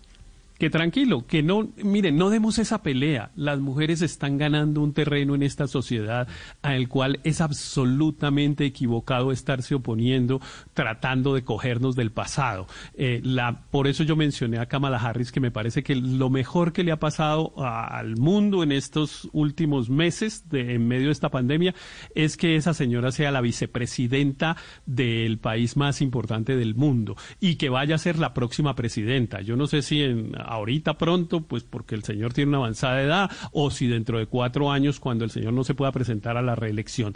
Ese es el gran avance de la sociedad contemporánea y están, a mí me dan mucha pena, pero están muy equivocados los que se tratan de coger de cositas para el pasado. Todo eso son valores del pasado y todo eso lo tenemos que cambiar. 8 de la mañana, 16 minutos. Me hablan aquí de algunas profesiones. Piloto. Decimos entonces la pilota. La pilota. Suena feo. No, no.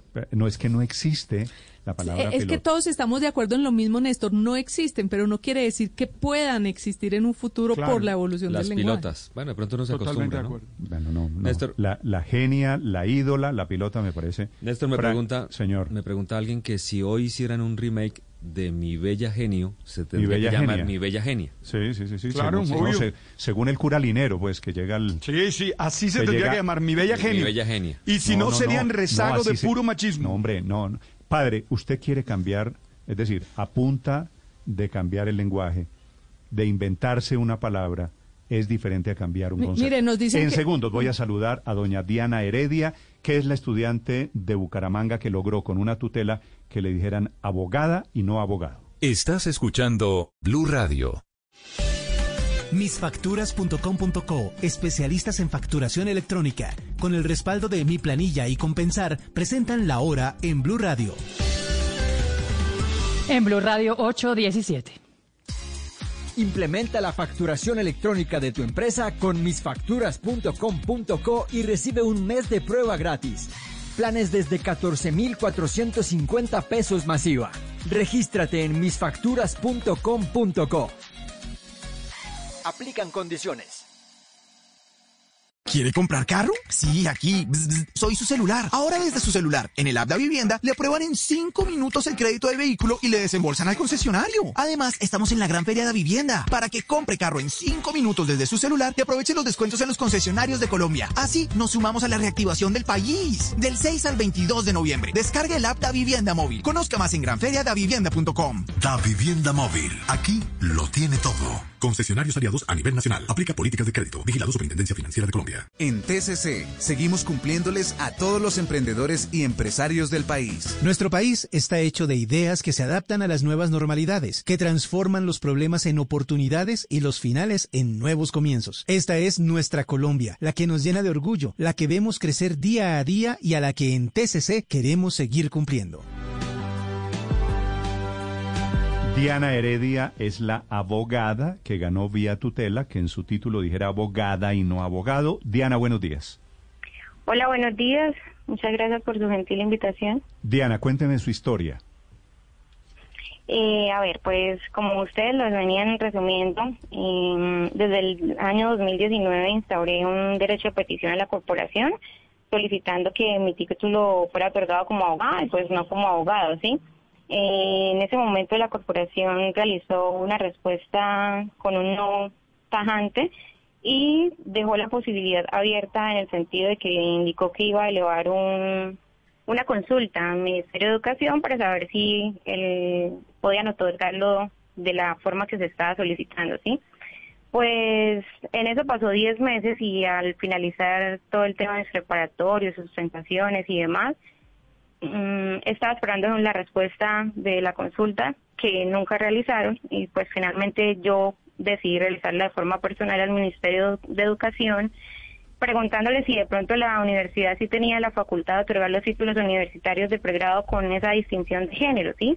Ellos posteriormente me respondieron que mm, pese a que la universidad tenía em, el registro calificado para otorgarlo de forma abogado, la modificación que yo estaba solicitando pues era una modificación no sustancial, es decir, que lo único que yo estaba solicitando era una distinción de género en el título y pues para efectos de aplicación no alteraría ninguna de las condiciones institucionales que tenía aprobado el programa, ¿sí? Entonces, teniendo en cuenta que yo ya tenía la respuesta, le solicité al, a la universidad nuevamente que me trasladara la, la respuesta que habían obtenido de la consulta y me respondieron la misma, o sea, exactamente el mismo documento que me hicieron en el 2019, pues entendí que no había otra respuesta, por lo tanto decidí instaurar la tutela por vulneración al derecho de petición, teniendo en cuenta que no me habían dado una respuesta de fondo. Explíqueme una cosa tan fácil como que dijera abogada y no abogado. ¿Por qué tenían dudas? ¿Qué argumento le dijeron a usted en la Universidad de Bucaramanga para decir tenemos que hacer una consulta a algo tan fácil de entender? Eh, porque ellos manifestaban que la resolución del Ministerio de Educación solamente les permitía o indicaba que podía otorgar el título como abogado, ¿sí? Más, más que todo fue en eso que, que se basaron. Decía, no, tenemos autorización del Ministerio solo para entregarlo como abogado y no pues como abogado. Me imagino que ellos estaban esperando que eh, dijera abogado y abogada. Mm. Aquí me están mandando, Diana, imágenes, fotografías de diplomas en donde ya dice abogada o médica o psicóloga. Acá en, acá en Santander hay varias universidades que otorgan el título así. Eh, incluso mi compañera Linda elevó varios derechos de petición a universidades eh, y entre ellas algunas como la UNAP le respondió que ellos también tenían el mismo decreto, sí, o sea, eh, la misma, perdón, resolución de la misma forma, abogado. Y pues aún así ellos con la facultad de ser visible a la mujer, pues la otorgaban como abogado. Sí. Diana, eh, las tutelas pues son de carácter personal y son para su caso en particular. ¿Usted sabe si la universidad o incluso el Ministerio de Educación a partir de este fallo van a tomar alguna decisión para que sea obligatorio en todas las universidades del país eh, y en la universidad de la que usted egresó eh, poner el, el femenino? Eh, el Ministerio Nacional de Educación em, ya tiene muchas políticas de educación inclusiva, ¿sí? A de, disminuir esas desigualdades al momento de implementar los temas de, de identidad de género en las aptas y en los diplomas. Entonces, por el tema del Ministerio de Educación Nacional no es. Es más que todo por la corporación y las universidades que aún no lo implementan. Sí, y en el caso de su universidad, Diana, digamos, ¿cómo está conformada la rectoría o el consejo directivo? ¿Cuántas mujeres hay?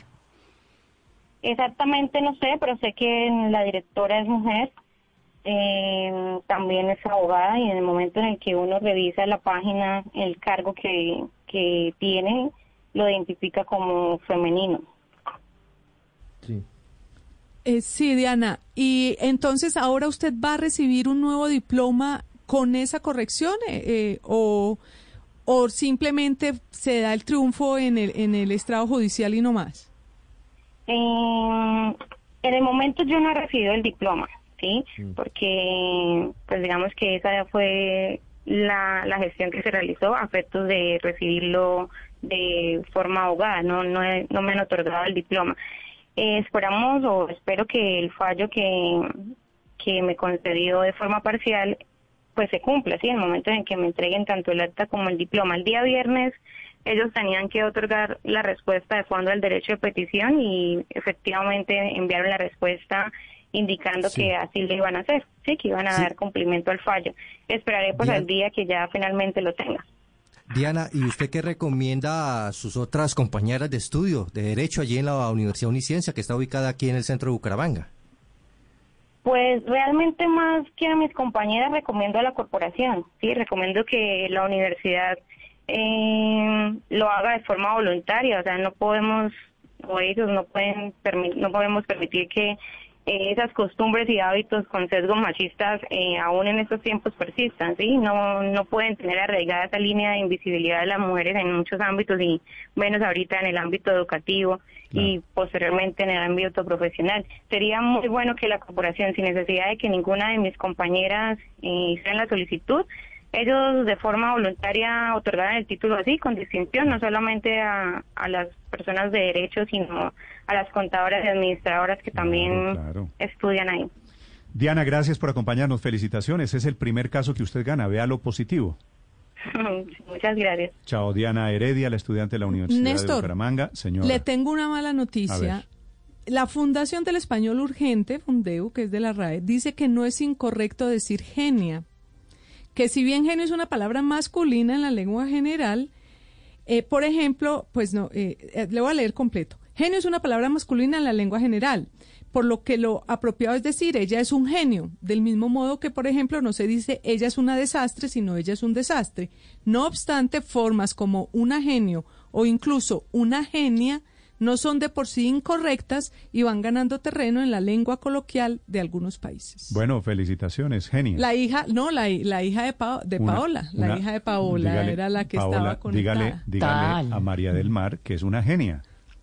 Yo voy a poderlo, claro, pero es que esto con la RAE, ¿no? que básicamente es lo mismo de hace 200 años, pues menos mal, esto que está diciendo la Fundeo. Mucho, ha cambiado mucho el idioma.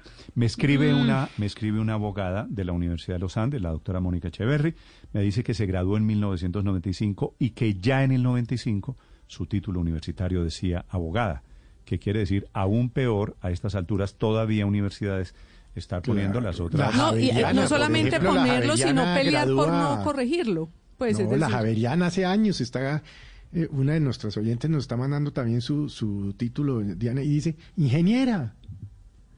O sea, es, Quedan todavía, Felipe. Tengo aquí las pruebas, los rastros de mujeres que se llaman psicólogo, mujeres que se llaman médicos, mujeres que se llaman ingenieros, mujeres que se llaman arquitectos. ¿Sí? 8 de la mañana, 26 minutos. Estás escuchando Blue Radio.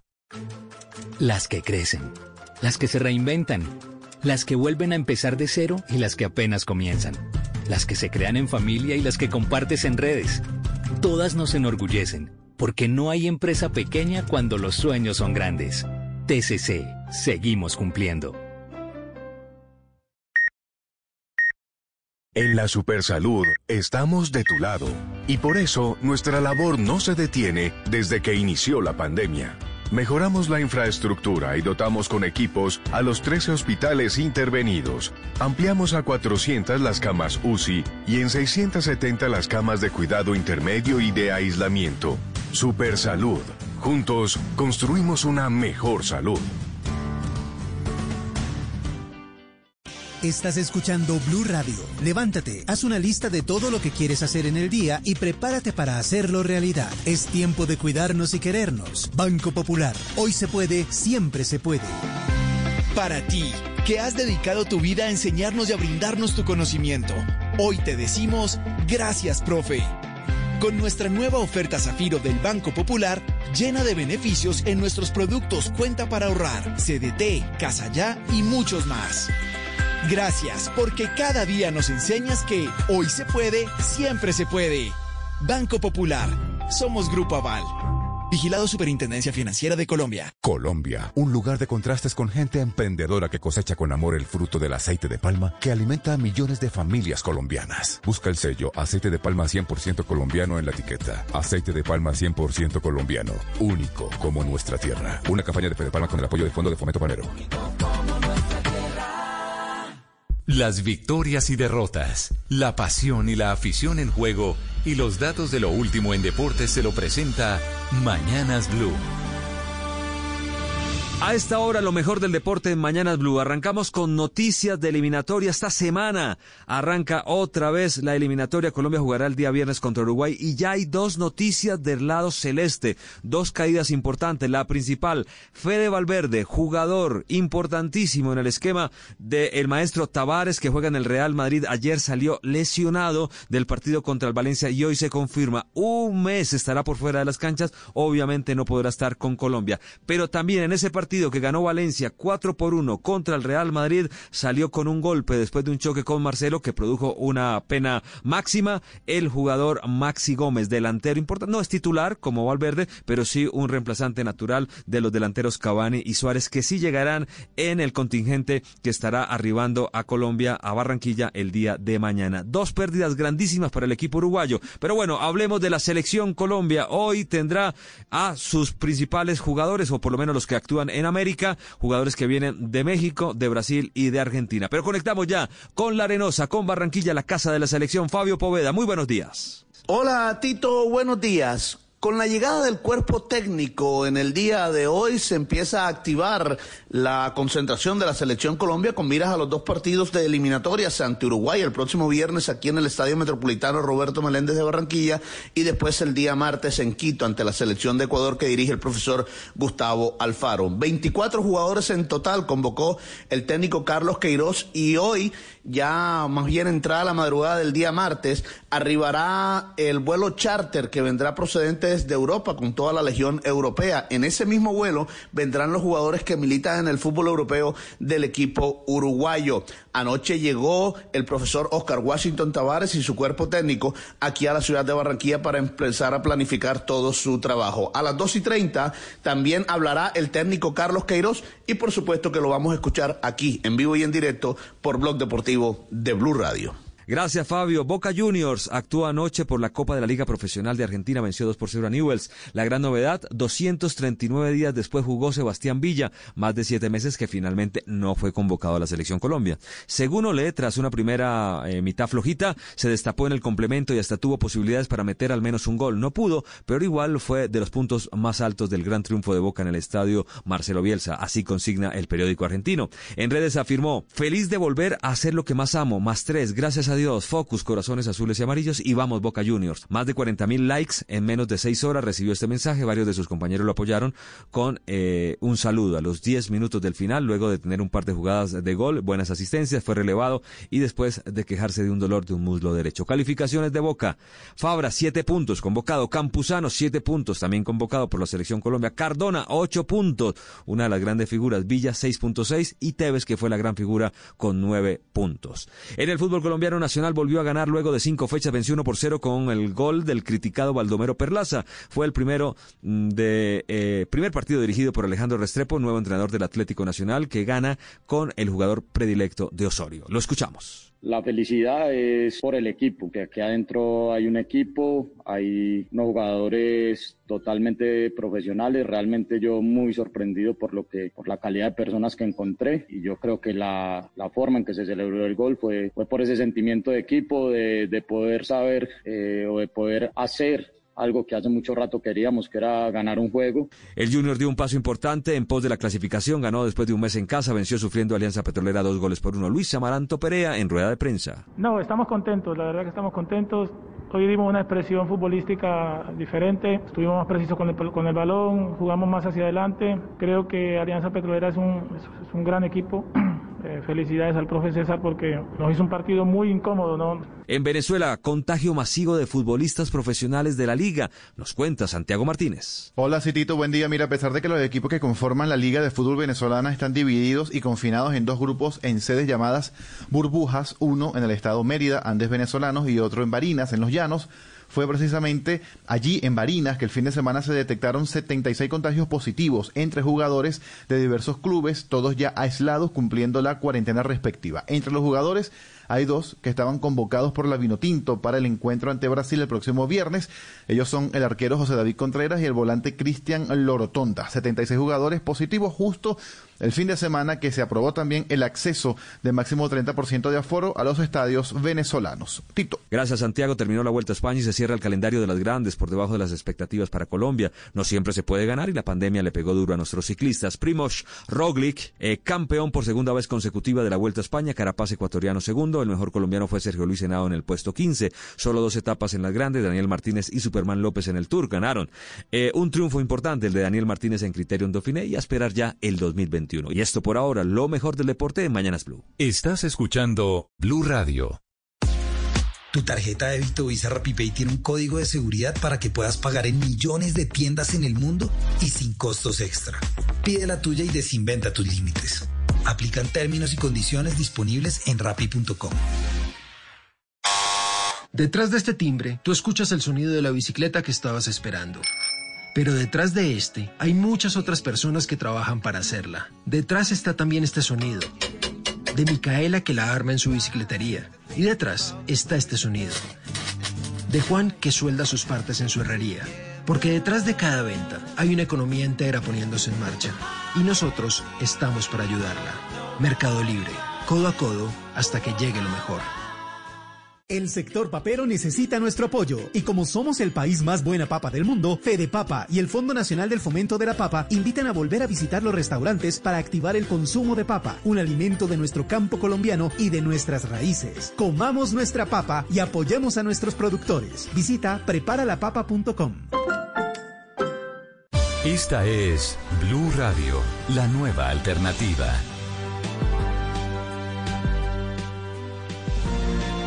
8 de la mañana, 35 minutos. Mucha atención. Esta mañana, BioNTech, el laboratorio alemán, y la norteamericana Pfizer anuncian que pedirán permiso, autorización para el uso generalizado de la vacuna que se anuncia esta mañana contra el coronavirus. Enrique Rodríguez.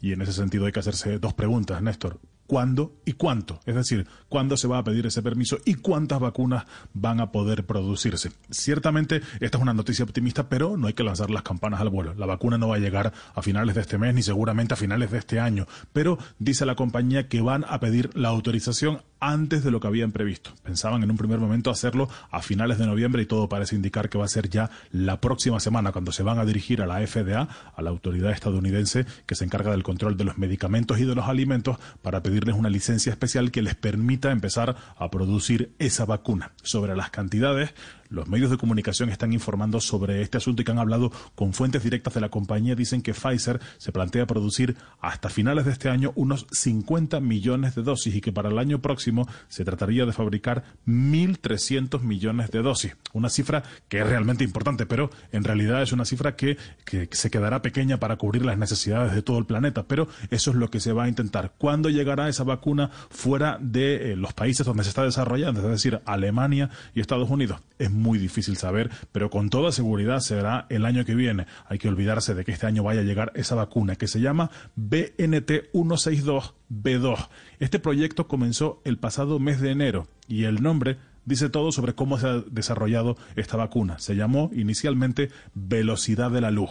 Esta fase 3 en la que nos encontramos se inició el pasado mes de julio y por el momento han sido 43.500 personas las que han recibido al menos una de las dos inyecciones que deben aplicarse dentro del plazo de dos semanas. Esto es importante también saber que esta no va a ser una única vacuna, va a tener que recibirse en dos inyecciones, en dos plazos y que esos plazos deberían estar separados, como decimos, por menos de 15 días para que la vacuna sea completamente efectiva. De hecho, la protección, dice Pfizer, solo se obtiene, Néstor, a partir de la segunda inyección. Bueno, tendrán, Enrique, que buscarle algún nombre que sea un poquito más comercial, menos largo que este, me dijo BNT. BNT 162B2. BNT 162B2 es el nombre de esta vacuna que anuncia Pfizer esta mañana, que está provocando un remesón en los mercados internacionales con acciones disparadas, acciones al alza, pero también algunas castigadas en caso de que se esté acabando, de que este sea el comienzo del fin de la pandemia. En Londres, Silvia.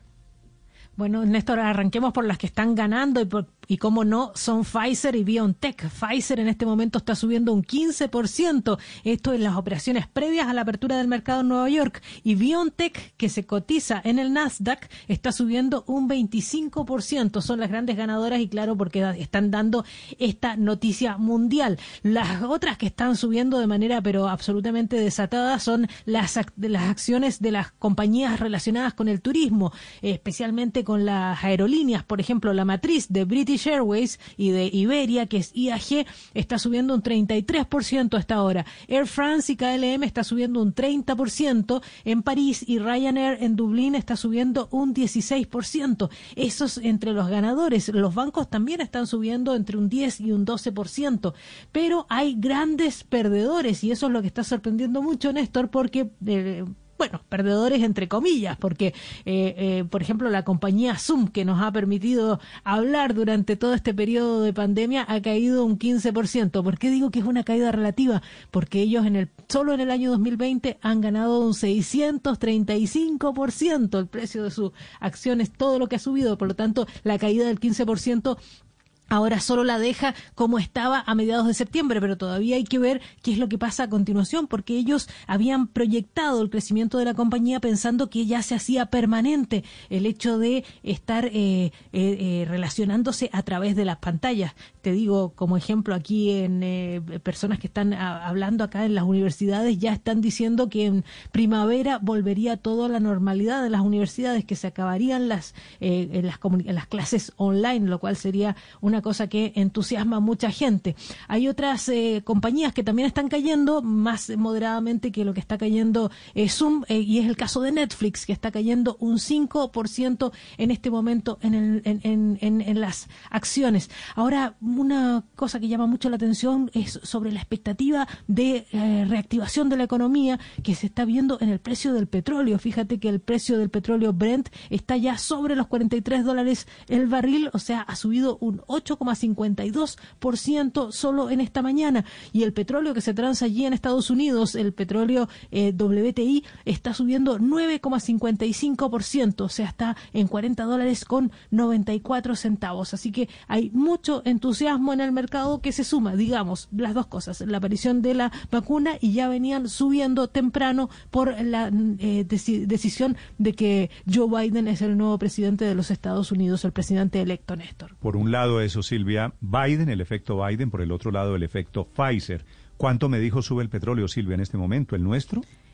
en este momento el, petróleo Brent está en 43 dólares con 5 centavos, o sea, ha subido un 8,57%, un 8,57% solo en esta mañana, Néstor. ¿Suben los mercados en el mundo? ¿Cómo está el dólar a esta hora en Colombia abriendo mercados hoy mm, lunes, Víctor? Néstor, es una euforia impresionante en los mercados por los avances que ha tenido Pfizer con su vacuna. Hoy está sucediendo, Néstor, todo lo contrario a lo que sucedía en esas jornadas tan dramáticas que tuvimos, recuerde usted, en marzo y en abril cuando el coronavirus se propagaba por el mundo y los países anunciaban sus confinamientos, destruyendo las economías. Lo que se pintó de rojo en esos momentos, hoy se está pintando de verde. Lo muy negativo hoy está pasando a muy positivo. El anuncio de un avance tan importante en la vacuna está llenando hoy de mucho optimismo a los mercados que ya estaban subiendo, como dicen ustedes, por, por el resultado electoral en los Estados Unidos, pero eh, en ese momento están creyendo, sienten los mercados que se estaría resolviendo uno de los mayores problemas de nuestra historia reciente, el COVID-19, y por eso esa reacción tan impresionante. Prácticamente Néstor, todas las monedas de la región se están fortaleciendo contra el dólar. Recordemos que en marzo y en abril el dólar era el que se fortalecía frente a nuestras monedas. Pero miremos cómo arranca en Colombia. El dólar está cayendo 85 pesos. Se está negociando en este momento en 3.637 pesos. Rompe a la baja la barrera de los 3.700 pesos y es el precio, Néstor, el precio más bajo desde finales del mes de julio, el precio más bajo en tres meses y medio. Recuerde usted que en los momentos más críticos por la pandemia, el dólar alcanzó a treparse a un máximo histórico de 4.154 pesos. Eso ocurrió por allá el 20 de marzo y en este momento, pues digamos, se ha desinflado y ya lo vemos en 3.637 pesos. Repito, cotización promedio a esta hora. Sí. ¿Hacía cuándo, me dice Víctor, no teníamos dólar a este nivel?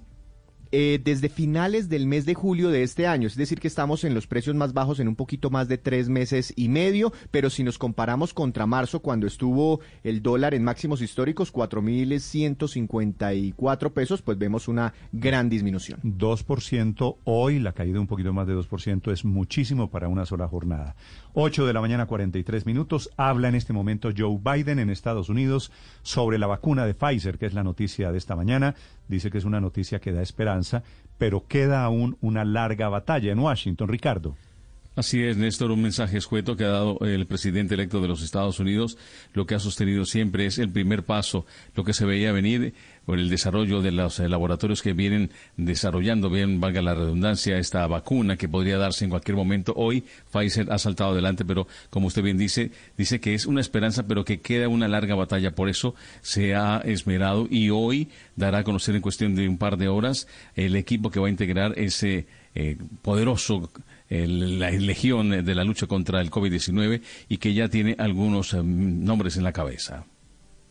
But the reality is, uh, given the fact that the statisticians have come to a conclusion at this stage, uh, I think we get behind the, uh, the new president. Esta es la voz de el eh, senador por Utah, Mitt Romney, quien ha salido a respaldar esta mañana también al mm, presidente electo Joe Biden quien está obviamente ya a puertas de ganar otro par de estados y consagrarse definitivamente para esperar la certificación. Ha dicho que el pueblo tiene que estar detrás de las decisiones y por supuesto darle el espaldarazo que necesita y que todo el país esté alrededor del presidente electo del Partido Demócrata. Pero Néstor también habló el presidente, bueno, habló, escribió el presidente Donald Trump, hacía siete horas no lo hacía, dijo que el mercado de valores a lo grande, las vacunas pronto llegarán, informa el 90% de efectividad, refiriéndose a la vacuna de Pfizer.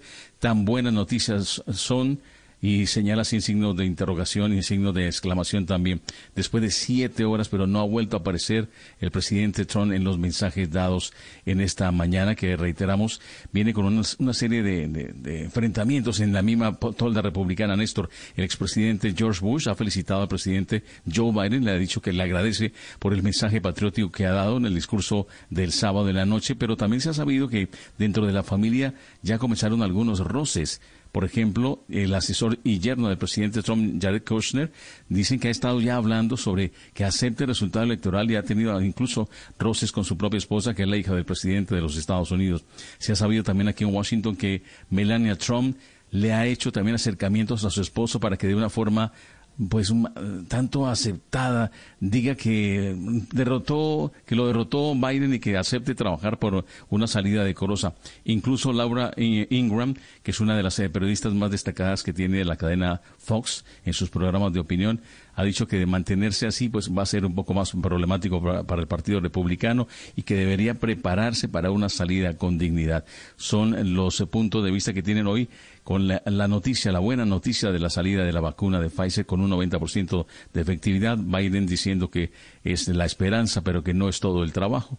Y el presidente Trump tratándose de dar halagos muy discretamente a través de un trino, Néstor. Estás escuchando Blue Radio. Y a esta hora de la mañana lo seguimos acompañando en Blue Radio. Estamos en Mañanas Blue. La pandemia del COVID-19 ha dejado a su paso muchas deudas para los colombianos. Por fortuna, existen empresas especializadas en finanzas personales como Resuelve tu Deuda, la reparadora de crédito que ha liquidado más de 200 mil deudas en México, Colombia y España desde su creación hace 11 años. Porque saben que conviertes los obstáculos en escalones. Resuelve tu deuda, cree en ti. Ahora en Blue Radio los foros virtuales Blue 4.0. Conéctese con nuestros canales digitales. No se pierda este 10 de noviembre a las 11 de la mañana una conversación entre la vicerrectora de la EAN, Juanita Rodríguez Catá, el exministro de las TIC y presidente de la Alianza IN, David Luna, y el profesor de la Universidad de California, Berkeley y co-creador de Jupiter, Fernando Pérez, sobre ¿Están las universidades formando el talento que necesita el nuevo mundo? Foros Blue 4.0. Conversaciones que transforman a Colombia. ¿Quiere comprar casa? Sí, aquí. Soy su celular. Ahora desde su celular, en el app de Vivienda, le aprueban el crédito de vivienda en 5 minutos. Además, estamos en la gran feria de vivienda para que compre casa en 5 minutos desde su celular y aproveche los descuentos en viviendas nuevas o usadas. Así nos sumamos a la reactivación del país. Del 6 al 22 de noviembre, descargue el app Da Vivienda Móvil. Conozca más en granferiadavivienda.com. Da Vivienda Móvil. Aquí lo tiene todo. Aplica políticas de crédito. Vigilado Superintendencia Financiera de Colombia. Si acaba de llegar a Blue Radio, esto es lo que está pasando y lo que se ha perdido. Les actualizamos las noticias de este día lunes. Hoy es 9 de noviembre, una temperatura en Bogotá de 14 grados centígrados, pronóstico de lluvias nuevamente a partir del mediodía.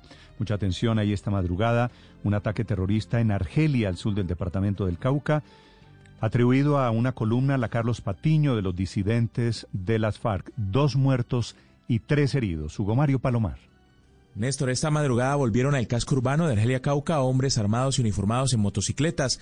Unos atacaron el puesto de policía del pueblo, mientras otros dispararon contra personas que salían a esa hora de un establecimiento de diversión. La incursión que en principio se cree es autoridad de la columna Carlos Patiño de las disidencias de las FARC deja dos civiles muertos y tres más gravemente heridos. El secretario de gobierno del departamento del Cauca es Luis Cornelio Angulo a unos 500 metros de la estación de policía, personas inicialmente hostigan y posteriormente se presenta eh, el asesinato de estas dos personas y las afectaciones a las tres que estamos diciendo. Ya hablamos con el señor alcalde, estamos esperando mayor información y realizar lo que tengamos que hacer, no solamente en Argelia, sino ahorita vamos a, vamos a realizar un consejo de seguridad con el municipio de Páez Allí mismo, en Argelia Cauca, el pasado 30 de octubre, disidentes de las FARC asesinaron a un médico ancestral invidente, lo sacaron de su casa y luego lo mataron en presencia de la comunidad, Néstor. 8 de la mañana, 49 minutos. El gobierno anuncia esta mañana pruebas PRAS, que son las pruebas de rastreo y aislamiento en zonas de frontera con Perú, Brasil y Ecuador para garantizar, fíjese, no está Venezuela, no la frontera con Venezuela, para garantizar el seguimiento a todos los viajeros que están llegando vía terrestre. Juan David Ríos. Néstor, buenos días. Pues justamente se implementará esta estrategia de pruebas, rastreo y aislamiento selectivo debido a la reapertura en las fronteras y actividades económicas en el país. Julián Fernández Niño, director de Epidemiología y Demografía del Ministerio de Salud. La apertura de fronteras debe implicar el fortalecimiento de la vigilancia epidemiológica binacional, la activación de un programa de rastreo y elementos de contactos tipo PRAS binacional y por supuesto continuar la integración de la población migrante. Recordemos, Néstor, que desde marzo se habían cerrado todas las fronteras para minimizar la propagación del COVID-19. En septiembre se volvieron a abrir tanto marítimas, terrestres y fluviales y en las fronteras con Brasil, Perú y Ecuador se implementará esta estrategia que busca seguir el rastreo de todos los casos que lleguen a Colombia. Hasta mañana se podrán pagar los impuestos que estaban suspendidos por la contingencia tributaria declarada por la alcaldía de Bogotá. José David Rodríguez. Néstor y oyentes, buenos días. La Secretaría de Hacienda señaló que desde este lunes 9 de noviembre la contingencia tributaria declarada el pasado 7 de octubre se levantó por lo que el nuevo plazo para pagar los vencimientos que estaban suspendidos es mañana martes 10 de noviembre. ¿Cuáles son esas obligaciones? Nos las explica el director de impuestos encargado de Bogotá, César Figueroa. Todos aquellos impuestos cuyos vencimientos estaban programados para la última semana de octubre o para la primera semana de noviembre tienen un nuevo plazo para declarar y pagar que está programado para el martes 10 de noviembre. El tercer bimestre del impuesto de industria y comercio y el cuarto bimestre de la retención del impuesto de industria y comercio. La tercera cuota del sistema de pago por cuotas del impuesto predial y la segunda cuota del impuesto predial para predios no residenciales. La tercera cuota del impuesto sobre vehículos automotores y por último las declaraciones de los meses de septiembre de la sobretasa a la gasolina y del impuesto unificado Fondo de Pobres, Azar y Espectáculos. Recordemos, Néstor, que esto también va a beneficiar a los trabajadores del distrito, a los contratistas, ya que se les va a poder pagar sus meses de salario, que en unos casos llega hasta los dos meses. José David Rodríguez, Blue Radio. 8 de la mañana, 52 minutos. 26 grupos de delincuentes fueron desmantelados. 196 personas han sido capturadas este año por uso o trámite de documentos falsos. La última banda sorprendida en Boyacá. Diana Alvarado. Néstor, buenos días. 16 en total fueron las personas capturadas que hacían parte de la organización delincuencial que se hacía llamar Los Asesores. Tanto estudiantes como instructores accedían abusivamente y mediante maniobras engañosas al sistema de control y vigilancia de los organismos de tránsito. Escuchamos al director de la Policía de Tránsito Nacional, general Carlos Rodríguez. este centro de enseñanza automotriz entregaba a los estudiantes certificados cuando estos no habían asistido a clases teórico-prácticas o hacían, lo hacían de una manera parcial. El documento que eh, se encontraba falso es específicamente ante las autoridades judiciales, más de 5.991 personas han sido capturadas por el delito de uso de documento falso, especialmente las licencias de conducción. Esto equivale a 19 personas diarias en el territorio nacional que están haciendo uso ilegal de esta documentación. Diana Alvarado, Blue Radio. Estás escuchando Blue Radio. Detrás de cada venta en Mercado Libre hay una economía entera poniéndose en marcha. Por eso voy a ceder este espacio para que detrás mío venga Juan a contarles sobre sus productos. Desde hace 15 años tengo una fábrica de muebles de hierro y madera. Pueden encontrar todos mis modelos en mi sitio de Mercado Libre. No es porque sean míos, pero la verdad son excelentes. Detrás de cada compra y cada venta hay una economía entera poniéndose en marcha y nosotros estamos para ayudarla. Mercado Libre, codo a codo hasta que llegue lo mejor. El secreto de viajar es poder convertir cada instante en una experiencia que recordarás toda la vida. Tú disfruta. Tu agencia de viajes se encarga del resto. Invita a NATO, Asociación Colombiana de Agencias de Viajes y Turismo, Ministerio de Comercio, Industria y Turismo y Fontour. Porque somos el país más buena papa del mundo, apoyaremos juntos el sector papero y gastronómico. Fede Papa y el Fondo Nacional del Fomento de la Papa te invita a consumir los alimentos que son tradición. Visita los restaurantes y apoya la producción del campo colombiano para que recuperemos los momentos y la comida de nuestro país. Comamos nuestra papa. Visita preparalapapa.com.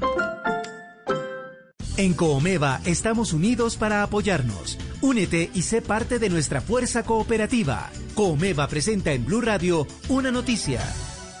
8 de la mañana, 54 minutos. Escribe el senador Gustavo Petro esta mañana, señores y señoras, Santrich y Márquez fueron llevados a una trampa montada por la Fiscalía General para romper los acuerdos de paz. Urge una comisión internacional con Estados Unidos para recuperar el proceso de paz. Se refiere a un artículo del espectador de la edición dominical de ayer un artículo en donde habla de que la cocaína que supuestamente mm. estaba comprando Santrich a los mexicanos era cocaína entregada por la Fiscalía General de Colombia. Es tendencia, Néstor, Santrich, Iván Márquez y FARC. Esos tres temas son tendencia desde muy temprano en Colombia eh, por ese artículo del espectador que usted menciona. Lo que eh, tiene... Esto, no es la primera vez que pasa, es una entrega controlada, como eran mm. agentes oficiales, agentes de el gobierno de Estados Unidos, la cocaína para efectos de la operación la puso vía entrega controlada a la Fiscalía Colombiana. la, la, historia realmente, Néstor, es enredada porque se trata del expediente que estaba en manos de la Corte Suprema de Justicia contra Jesús Santrich. Son más de 24 mil audios, la mayoría de ellos de interceptaciones a Marlon Marina, el sobrino de Iván Márquez, en donde se muestra cómo él fungía como una suerte de intermediario ilegal o intentaba venderse como alguien que tenía acceso al régimen de los Castro en Cuba y se presentaba como alguien que podría favorecer negocios en La Habana, incluso montaje de discotecas y de otros sitios, pero además que tenía posibles vínculos con redes de lavado de activos. Luego termina enredado con unos mexicanos que al final son agentes encubiertos de la DEA. Y ahí viene la parte en la que vinculan a Jesús Antrich y a Iván Márquez. Porque Marín dice que él tiene acceso a ellos Y de acuerdo con los audios, no sabemos qué más diga el expediente, pero de acuerdo con los audios, realmente Marín nunca logra contactar por teléfono a los mexicanos supuestos narcotraficantes con Márquez y Santrich, porque Santrich estaba desconfiado y decía que eso podría ser una trampa, y nunca terminan hablando con ellos. Estos audios generan esta mañana dos interpretaciones. Esta de Petro, que dice que es una trampa contra Santrich, y la otra es la del uribismo, que dice que los audios demuestran el interés de los eh, señores de las FARC en seguir en el negocio de la cocaína. Siempre todo sujeto a una interpretación llena de pasiones, bueno, ambas en realidad llenas de pasiones políticas. Ricardo González. Hola Néstor, buenos días. Pues sí, el artículo del que ustedes hablan, el artículo titulado Los audios de la DEA que eh, eh, publica el espectador, estos 24.000 audios, los audios de la DEA y la Fiscalía que le negaron a la JEP sobre el caso Santriz, pues tiene muchas novedades. Dos de ellas, Néstor, eh, se las digo rápidamente. Una, dos facsimiles en los que la Fiscalía, por un lado, habla de la contratación de o de la adquisición de de la cocaína, de 5 kilos de cocaína que iban a usar, y otra sobre la interceptación de más o menos 1.391 audios a Iván Márquez. Audios que dice esta mañana el exfiscal Néstor Humberto Martínez que desconoce, en una entrevista que le da, le da el espectador, dice Néstor Humberto Martínez que en ningún momento supo ni de los audios interceptados a Iván Márquez, ni de la compra o de la adquisición de cocaína para el llamado entrampamiento. Recuerda Néstor que muchas veces oímos hablar de entrampamiento en esa después del 9 de abril de 2018 cuando fue capturado Jesús Santrich. Y la otra novedad que trae este artículo del espectador es la mención reiterada al general Oscar eh, Naranjo, entonces vicepresidente de la República. Hablan eh, los mexicanos con Marlon Marín de alguien al que dicen es la naranja podrida, así lo denominan, o el segundo de tu país, le dicen los mexicanos a Marlon Marín en esa en esos diálogos quien supuestamente esa persona que eh, eh, se entendería era el general Naranjo o haciéndolo pasar por el general Naranjo supuestamente iba a ayudar a em, eh, conseguir la droga acá en Bogotá la droga con la que iban a negociar finalmente Jesús Antriz e Iván Márquez. Muy importante Néstor otra cosa que dice el artículo a través de estos audios. Y es que a Iván Márquez, después de la insistencia de eh, comunicarse con él, de la insistencia de la que hablaba Ricardo Espina, de la insistencia telefónica de hablar con él, incluso Marlon Marín, ante la insistencia de los mexicanos, le pone a otra persona que se hace pasar por Iván Márquez, que finge su voz, que habla como él. Los mexicanos se dan cuenta que no es él, se ponen muy bravos y lo que piden es entonces que Iván Márquez llegue a una bodega, llegue a una bodega donde hay cinco, donde hay 10 toneladas de cocaína y que en ese momento se iba a producir supuestamente la captura de Iván Márquez. Eso tampoco ocurre y el plan que termina ocurriendo en medio de este entrampamiento del que hablamos hace dos años y que volvemos a hablar ahora nuevamente, Néstor, con este artículo y con el, lo que dice Gustavo Petro, ese entrampamiento pues terminó dirigido a Jesús Santriz ese 9 de abril de 2018 cuando lo terminan capturando después de lo recabado por la Fiscalía y en su momento por la DEA. Esta mañana el general Naranjo nos eh, responde lo siguiente, le pedimos una entrevista para hablar de lo que de lo que dice este artículo de, del espectador y simplemente él responde que no va a dar eh, eh, declaraciones sobre una infamia, dice él, que es tan grande y tan groseramente mentirosa que no vale la pena responderle. Al espectador le había dicho en el artículo de ayer que este eh, esto demuestra que lo que querían hacerle también era un daño al proceso de paz de esto. Ahora, los audios no hablan del general Naranjo salvo que el espectador tenga mejor información, no sabemos con certeza que esa naranja podrida a la que se refieren sea el general Naranjo. Porque incluso... Es todo, Ricardo, una suposición es, es todo una, una eh, por las, por las eh, menciones que se hacen, al, hablar de naranja podría hablar del segundo de tu país, pues se hace, se hace la especulación de que sería hablando del, general naranja. A, mí me parece un poco apresurado de parte del espectador llegar a esa conclusión, porque naranja podrida y el segundo de tu país podría ser Iván Márquez, porque Iván Márquez era el segundo de las FARC y se supone que estaban hablando entre delincuentes, y el de la DEA no iba a hablar como, como... No veo al general Naranjo No, ni a los de la DEA, que eran los que... Los mexicanos se supone que eran agentes de la DEA.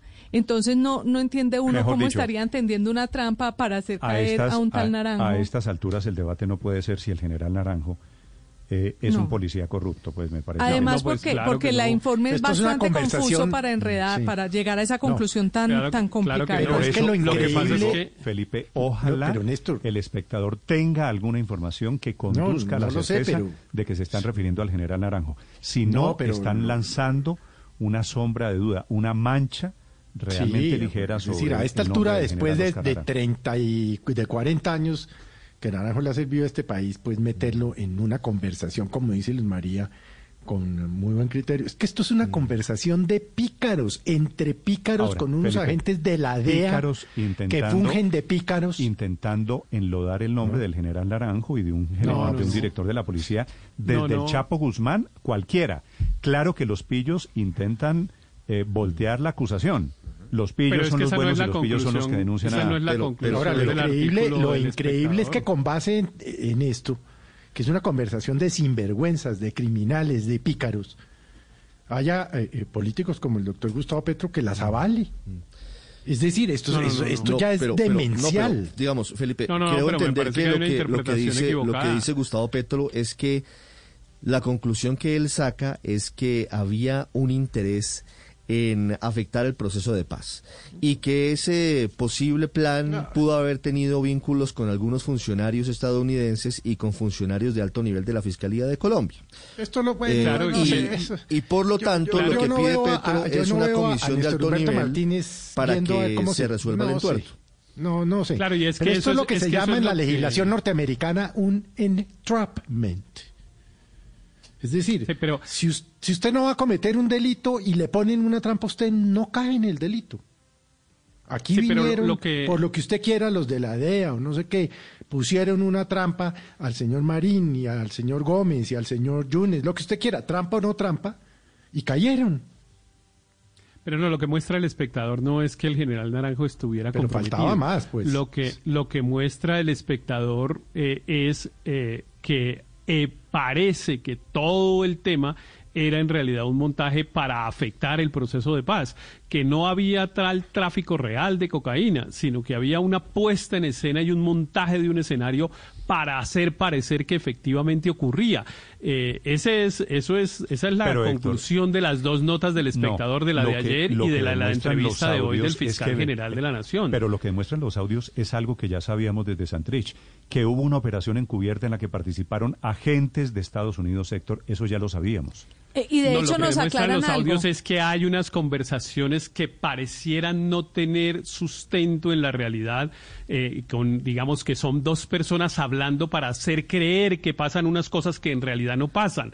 Eso es lo que, Mm. pues, ese es, esa es la conclusión y ese es el sentido del, del, del muy serio informe que hace el, el- el periódico El Espectador. Pero yo Lo- creo que, lo yo creo que firma un antes nos un aclara. Yo que es creo muy que, serio. yo creo que antes el espectador nos aclara lo siguiente. Lo que dice el espectador es que empezaron a interceptar a Marín, a Marlon Marín, Sí. que es el sobrino de Iván Márquez, porque un se- es un, jo- es un señor que ha demostrado ser de un delincuente. Sí, lo que- y en, la- lo que y en las pasa, María, interceptaciones... es que decir que hubo un entrampamiento para afectar Pero- el proceso de paz supondría No, es que- pensar que Santrich era el pobre angelito, que Marlon Marín era el pobre angelito, que no tenía Pero es, que nada que do- ver es con- lo que yo le digo que es muy revelador y que se equivoca Gustavo Petro, porque lo que dice el, el el informe es que a partir de las interceptaciones a Marlon Marín se dieron Mm. cuenta que otros estaban implicados. Puede ser que Marlon Marín estuviera echando globos al aire, poniendo nombres de Santriz y del otro simplemente para ganar indulgencias con estos delincuentes, pero lo que hace la DEA entonces es pedir que intercepten a todos esos Bueno, que le están pero varias nombrando. cosas, mire. es Marlon Marín- Marín el que a los Marín- involucra. A Marín lo empiezan a interceptar porque él se estaba robando la plata de la salud de los exguerrilleros Por de las corrupto, FARC. ¿No es verdad? De- de programas para Pare- exguerrilleros de las FARC, Partimos de ahí, partimos de ahí.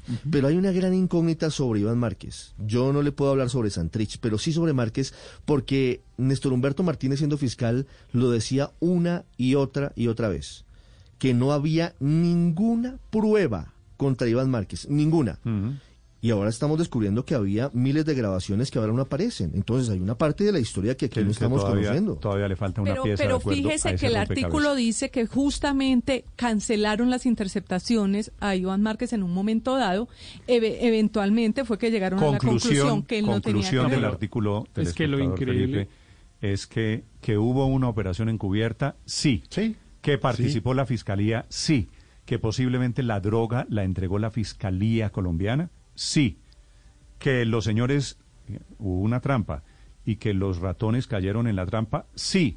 Sí.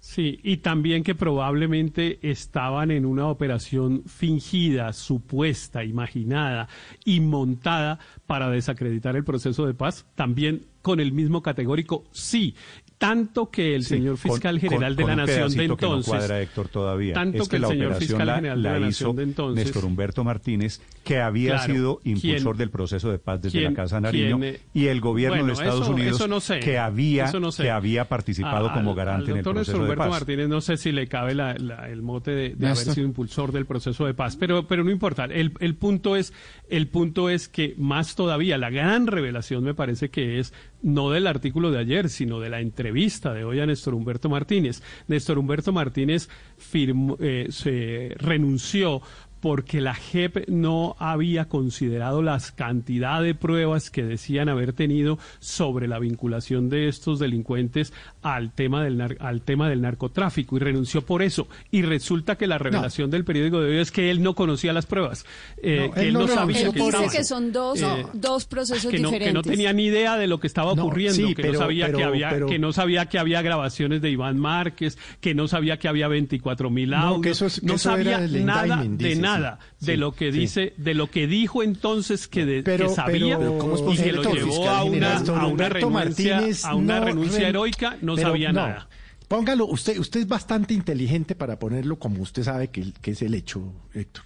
Néstor Humberto Martínez aprovechó toda esta confusión de que en el indictment de los Estados Unidos, en la acusación decía una cosa, que cogieron a Santrich, para salirse del lío de Odebrecht. Él no renunció por Santrich. Siendo un hombre inteligente como lo es, vio la oportunidad de, de salirse diciendo que es que esto era increíble, que la JEP, que no sé qué, que sí sé cuánto. En la, pues, eso, o sea, eso, eso no, no hay que ser muy inteligente para saberlo. Pero, pero esa, esa diferencia de versiones, Felipe, se suele acomodar dependiendo del debate del momento. Como el debate de Santrich, aquí se le Pero, atribuye la salida. Pero aquí puede, pero puede estar pasando algo, pues digamos, hay dos opciones. O el fiscal Martínez no sabía y estaban interceptando a Iván Márquez sin que él supiera, sí. O- es decir, que él, él hoy en el espectador dice que no tenía ni idea de que estaban interceptando a Iván Márquez. O le estaban haciendo un doble juego en la fiscalía y otras personas, incluso de agencias extranjeras. O a este cuento le falta un pedazo y no, no nos están diciendo toda la Pero verdad. perdón, es que, es que lo que lo que dice el, el exfiscal Néstor Humberto Martínez en la entrevista de hoy del espectador es que eran dos operativos diferentes. Uno Eran dos el- operativos, claro, exactamente, Que María uno era el, el que tenía interceptaciones al señor Marlon Marín Marín, por la- por la- por el robo de los recursos de La Paz. exacto, ahí empezaron a buscarle la pista al tema de los de las movidas de narcotráfico. Y otro era el de la DEA no es que él no supiera él no dice no sé nada sino eran dos operativos diferentes y después se cotejaron que, termin- que terminaron uniéndose a raíz de las interceptaciones que tenían sobre Marlon Marín del robo de recursos de la paz y terminaron dándose cuenta de que había otra investigación, ot- ot- otras personas más involucradas con negocios de narcotráfico. Y acá el hecho cierto puede que aquí, digamos, acabo, acabo un- digamos, una operación encubierta, con agentes encubiertos, con compras encubiertas de, de ventas encubiertas de, de cocaína.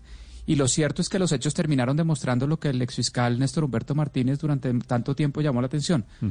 Jesús Santrich sigue en temas de narcotráfico, Ahora, sigue en negocios de Daniel. narcotráfico y Expost se, solo se ratificó eso. Hoy está como un terrorista narcotraficante en, ne- en los negocios que nunca abandonó. sobre el tema de la cocaína. Le pregunta el espectador hoy a Néstor Humberto Martínez Felipe lo siguiente. ¿Cómo consiguió la Fiscalía la cocaína para hacer la entrega controlada el primero de noviembre del 2017? Y dice, estás partiendo de una base equivocada. La cocaína ni la entregó la Fiscalía, ni se la pasó al fulano, ni al sutano, porque nosotros no estábamos en esa operación. Pregunta el espectador. Pero la entrega controlada, ¿cuándo fue? Dice, nosotros no estuvimos en ninguna entrega controlada. Es decir, a estas alturas todavía no sabemos de dónde salió la cocaína. Porque los audios claro. sugieren que la cocaína era de la fiscalía, ¿no? Claro, pero, pero No, además. pero mire, además dice, dice que la única entrega con- eh, controlada, dice el fiscal Martínez, es la se hizo al fiscal de la JEP Carlos Bermeo. Que fueron unos dólares. Claro. Que no fue cocaína, sino unos dólares. sí, pues la, y única, el- sí, sí, y la el- única entrega. y dice, el no dice periodista coca, pero... y, y el periodista Edison Bolaño, que insisto es un periodista muy serio del periódico El Espectador, le muestra entonces al, al ex fiscal un audio en el que él afirmaba exactamente lo contrario de lo que está diciendo hoy eh, y que decía que la, que la cocaína sí la había entregado eh, la fiscalía y, y, están esos audios en el espectador.com. Cuando usted entra a la noticia en el espectador.com puede contrastar las dos versiones, la del fiscal ex, la del fiscal Martínez cuando era fiscal sí. y la del ex fiscal cuando es exfiscal. Entonces eso no es un invento ni del periódico, ni del periodista, ni es que el espectador cómo va a sacar semejante conclusión, sino que hay una versión del señor en un momento y otra en otro. Eh, y claro que todo lo que conduce es a mostrar lo que además Felipe está ayudándome a confirmar, que es que toda la puesta en escena de entonces tenía como propósito no tanto castigar a Santrich como desprestigiar a la JEP y mm. al proceso de paz. Mm. Qué pero, barbaridad. pero Santrich efectivamente sí estaba involucrado en narcotráfico. Es, es que no había que, no había que eh, destapar nada que, que finalmente no fuera verdad para, para desacreditar el proceso de paz. Yo lo que creo es que se evidenció que había unas personas en la FARC que nunca le apostaron a la paz. Bueno, los señores se devolvieron al monte en caso de que tengan alguna duda. Exacto. 9 de la mañana a 12 minutos.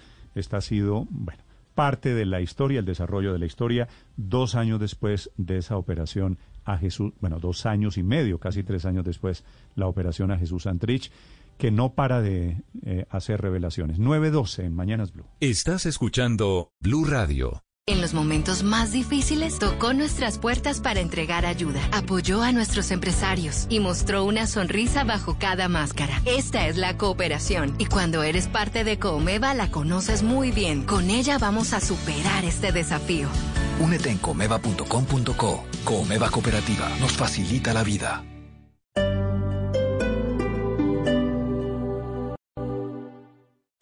Esta es Blue Radio.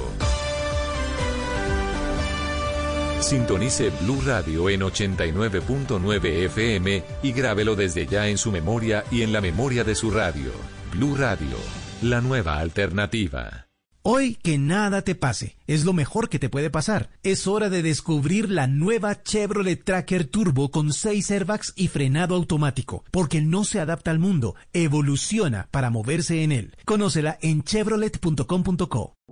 En la Conrad sabemos que el mundo ha cambiado, porque ahora el mundo es de los que saben lo que quieren, de los que gestionan empresas y negocios globales, de los que se anticipan. Hagamos que las cosas pasen. Estudia Administración de Negocios Internacionales en la Conrad Lorenz. Código SNIE 7348, resolución 011686 de 2019. Vigilado Mi Educación. Sé humilde para admitir tus errores, inteligente para aprender de ellos y maduro para corregirlos. Blue Radio. Todas las mañanas al salir el sol, mamá nos prepara chocolate sol. Como todos mis días son chocolate sol, necesito la energía de chocolate sol. Aprovecha la Feria Tigo. Estrena celular pasándote a Tigo Pospago. Compra el Motorola One Fusion ahora por solo 499,900 pesos. Ve a una tienda Tigo. Válido hasta el 11 de noviembre de 2020. Aplican términos y condiciones. Más información en tigo.co. Programar desde WhatsApp tus citas en los centros médicos Colmédica es estar aquí contigo. Ingresa a colmédicaaquicontigo.com. Colmédica, aquí contigo. Los centros médicos Colmédica son operados por UMD, Vigilado Supersalud. ¿Cómo encontrar un pintor capacitado? El profesor de inglés ideal, un experto en contabilidad de empresas o un paseador de mascotas de confianza. Ahora el talento de los independientes está a la mano de todos en Mis Aliados, una comunidad de expertos en servicios para el hogar, las personas, los negocios o las mascotas. ¿Qué esperas? Regístrate sin costo en www.misaliados.com.co.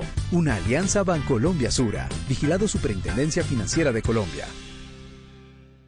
En la nueva realidad, dar es la forma de cuidarnos del coronavirus en solo tres pasos. 1. Detecto síntomas.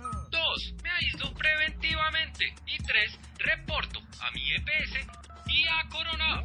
Puedes solicitar ayudas en especie, dinero o sitios alternos de aislamiento si en tu casa no es posible hacerlo a través de la plataforma digital Bogotá Cuidadora. Así de fácil es dar. Con estos tres pasos, juntos vamos a salir adelante. Mantén una ala distancia, usa tapabocas, lávate las manos. Alcaldía Mayor de Bogotá. En Blue Radio estamos comprometidos con el cuidado. Lávate las manos con agua y jabón. Habla con tu jefe para poder trabajar desde casa. Lávate las manos de nuevo. Ayuda a tus hijos con las actividades académicas. Crea rutinas de actividades para aprovechar los días. Evita tocar tu cara y vuelve a lavarte las manos. En lo posible, quédate en casa. Así te cuidas y cuidas a los demás. Numeral Yo me cuido, yo te cuido. Blue Radio, la nueva alternativa.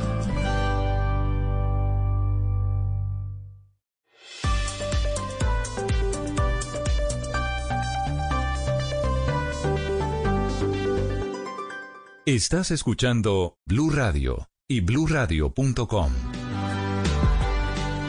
9 de la mañana, 16 minutos, pronostica el IDEAM Padre Linero que todo noviembre, prácticamente todo diciembre y No, no hasta enero vamos a seguir con lluvias de este tamaño. ¿Sabe que qué? Mi ruana entonces va a estar más pegajoso yo. No hay nada No que me hacer. recuerde la ruana padre que me No, causaba... pero es que Depende de lo que haga debajo de la ruana. Qué frío, o sea, es que para mí es muy frío. Esta mañana, ¿cuánto eran? ¿Cinco grados? Esta ¿Seis? mañana estaba grados? seis, Esta mañana seis estaba grados. oscuro y frío. 6 grados, pero el frío Muy duro. intenso es desde la noche, ¿no? Desde las 5 o 6 de la tarde Claro. estamos en modalidad No, Néstor, y además la lluvia que, que tiene, que es bella en muchas cosas, hace que la vida sea más complicada en, mu- en muchas situaciones, ¿verdad? Y vuelvo a insistir, me recuerda a una Bogotá, a la Bogotá que yo conocí por allá a finales de los 80. Padre, en la página en Blue Radio tenemos el mapa, el cronograma de cómo va a ser el clima de aquí en adelante. Y las regiones más afectadas, Néstor, dice el IDEAM que van a ser Tolima, Caldas, Risaralda, Quindío, Cundinamarca, Meta, Casanare, Valle, Amazonas, Baupés, Guaviare y Antioquia, las zonas del país que van a estar más afectadas hasta abril, de hecho, dice Néstor. La nota con crecimientos de las lluvias de hasta un No, 60%. Más, más fácil decir cuáles son las zonas que no van a estar Sí, afectadas. ¿cuáles son los que no se, se van a afectar? Sí. Viene una temporada ¿Dónde no muy fuerte. padre. Repítame los departamentos. Son Tolima. Caldas, Risaralda, Quindío, Cundinamarca, Meta, Casanare, Valle del Cauca, Amazonas, Baupés, Guaviare y Antioquia. Esos son 12 departamentos. señor. ¿Cuántos 16. departamentos? Yo conté 12 otra vez. Son 12. No, creo que 16. Felipe, a ver.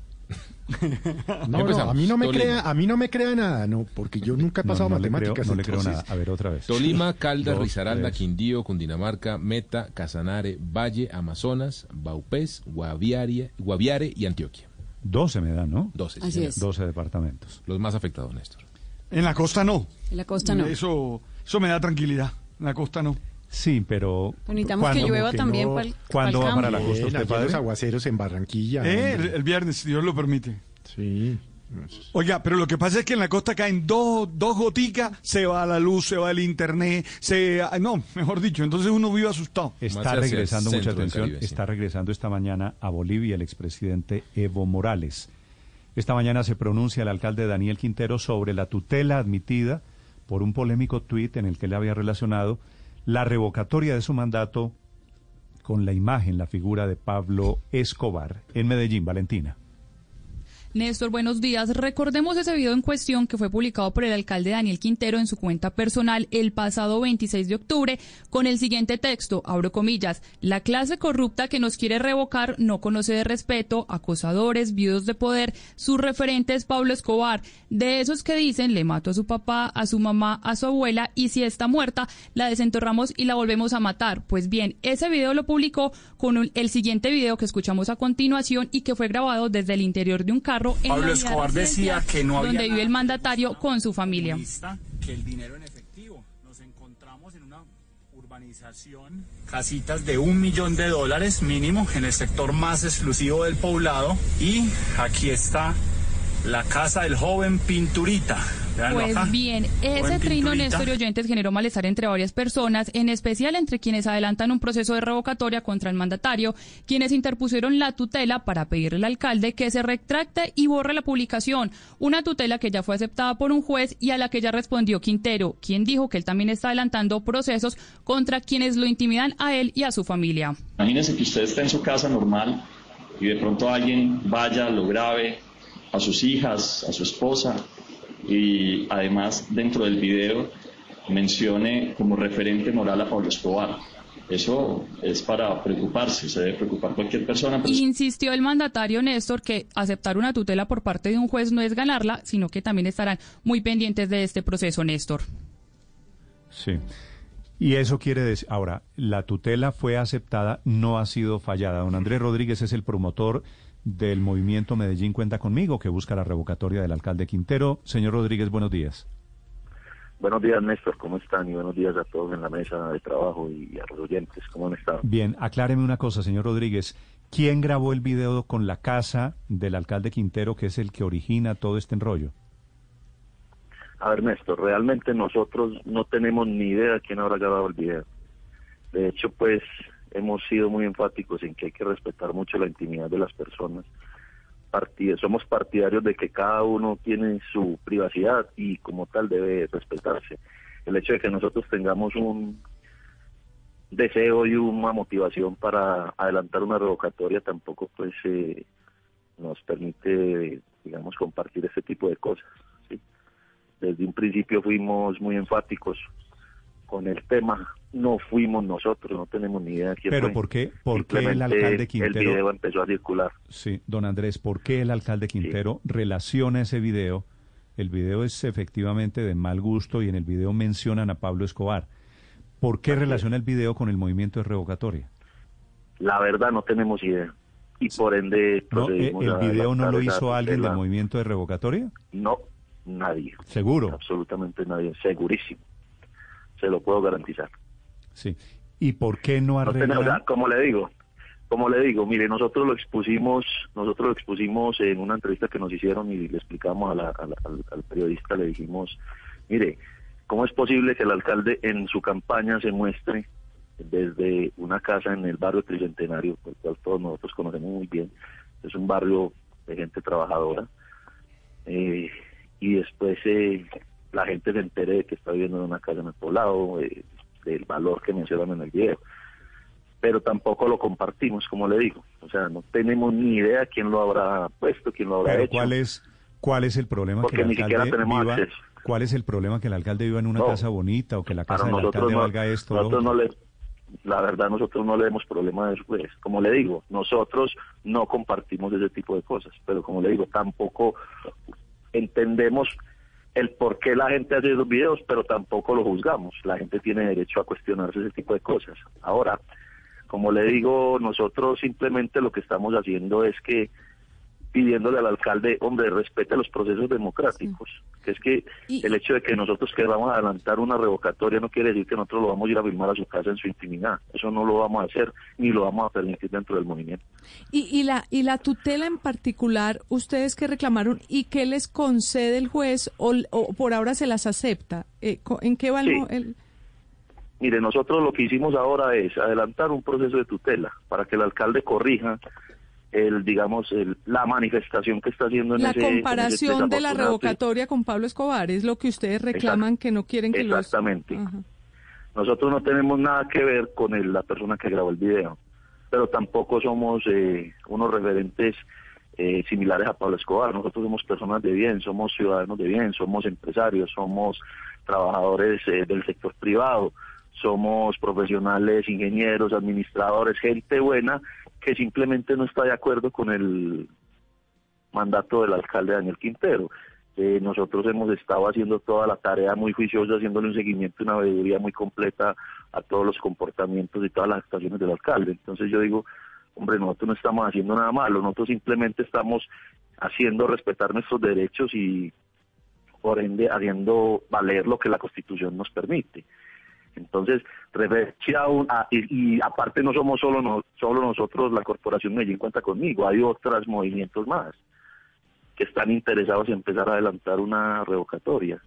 Entonces nosotros lo único que le estamos pidiendo es al, al alcalde que si no respeta a la ciudad, pues que respete a sus ciudadanos, porque no puede generalizar. Además tampoco nos puede bajar al nivel de Pablo Escobar. Y menos hacer un irrespeto tal que inclusive sus víctimas nos han, nos han digamos, eh, expresado la decepción y la, digamos, la tristeza que sienten cuando ven ese desafortunado. A propósito de ese proceso, a propósito de ese proceso de revocatoria, ¿cómo avanza? ¿Cuántas personas se han sumado? ¿Y en qué etapa del proceso va, digamos, para cumplir ese objetivo que ustedes tienen? Mire, nosotros por ahora lo único que estamos haciendo es crear una corporación que como ustedes saben se llama Medellín Cuenta Conmigo. ¿sí? Es una corporación a la cual todos son bienvenidos. Quien no esté de acuerdo, quien tenga, digamos, eh, diferencias con el alcalde con respecto a la forma de gobernar. Es una corporación que es totalmente ciudadana, no está ni regulada, ni comandada, ni, ni nada de lo anterior por políticos. Somos simplemente ciudadanos que eh, queremos la ciudad, que hemos nacido en ella y vimos cómo ha cambiado y cómo ha crecido durante estos últimos años y queremos que se mantenga así y que siga en la vida del desarrollo como siempre lo hemos estado. Nosotros sentimos que a raíz del, del- de los comportamientos y de los comentarios y de la forma como el alcalde ha llevado estos 10 meses su, su mandato, lo único que ha hecho es desacreditar la ciudad y desacreditar sus instituciones, que digamos nos han permitido a nosotros como ciudadanos vivir en una muy buena calidad de vida, tener una muy buena calidad de vida. Hasta el momento Bueno, eh, por somos otro- un grupo por- de fundadores. Por otro lado, señor Rodríguez, usted tan demócrata, quien gana las elecciones gobierna, ¿no? Así es. Y hay unos plazos para la revocatoria y el primer año de gobierno no está incluido en esos plazos. Así es, sí señor. Sí, digo, fue lo mismo. Entonces nosotros, nosotros, nosotros lo que estamos haciendo, Néstor, es empezar a darle forma a la, a la corporación para que esto sea totalmente transparente y que cualquier ciudadano pueda participar de ella. Muy bien, señor Rodríguez, Entonces- gracias por acompañarnos esta mañana. Vale, muchas gracias. Gracias, señor. 9.27 minutos. ¿Cuál es la importancia, Valentina, de dónde vive el alcalde Quintero?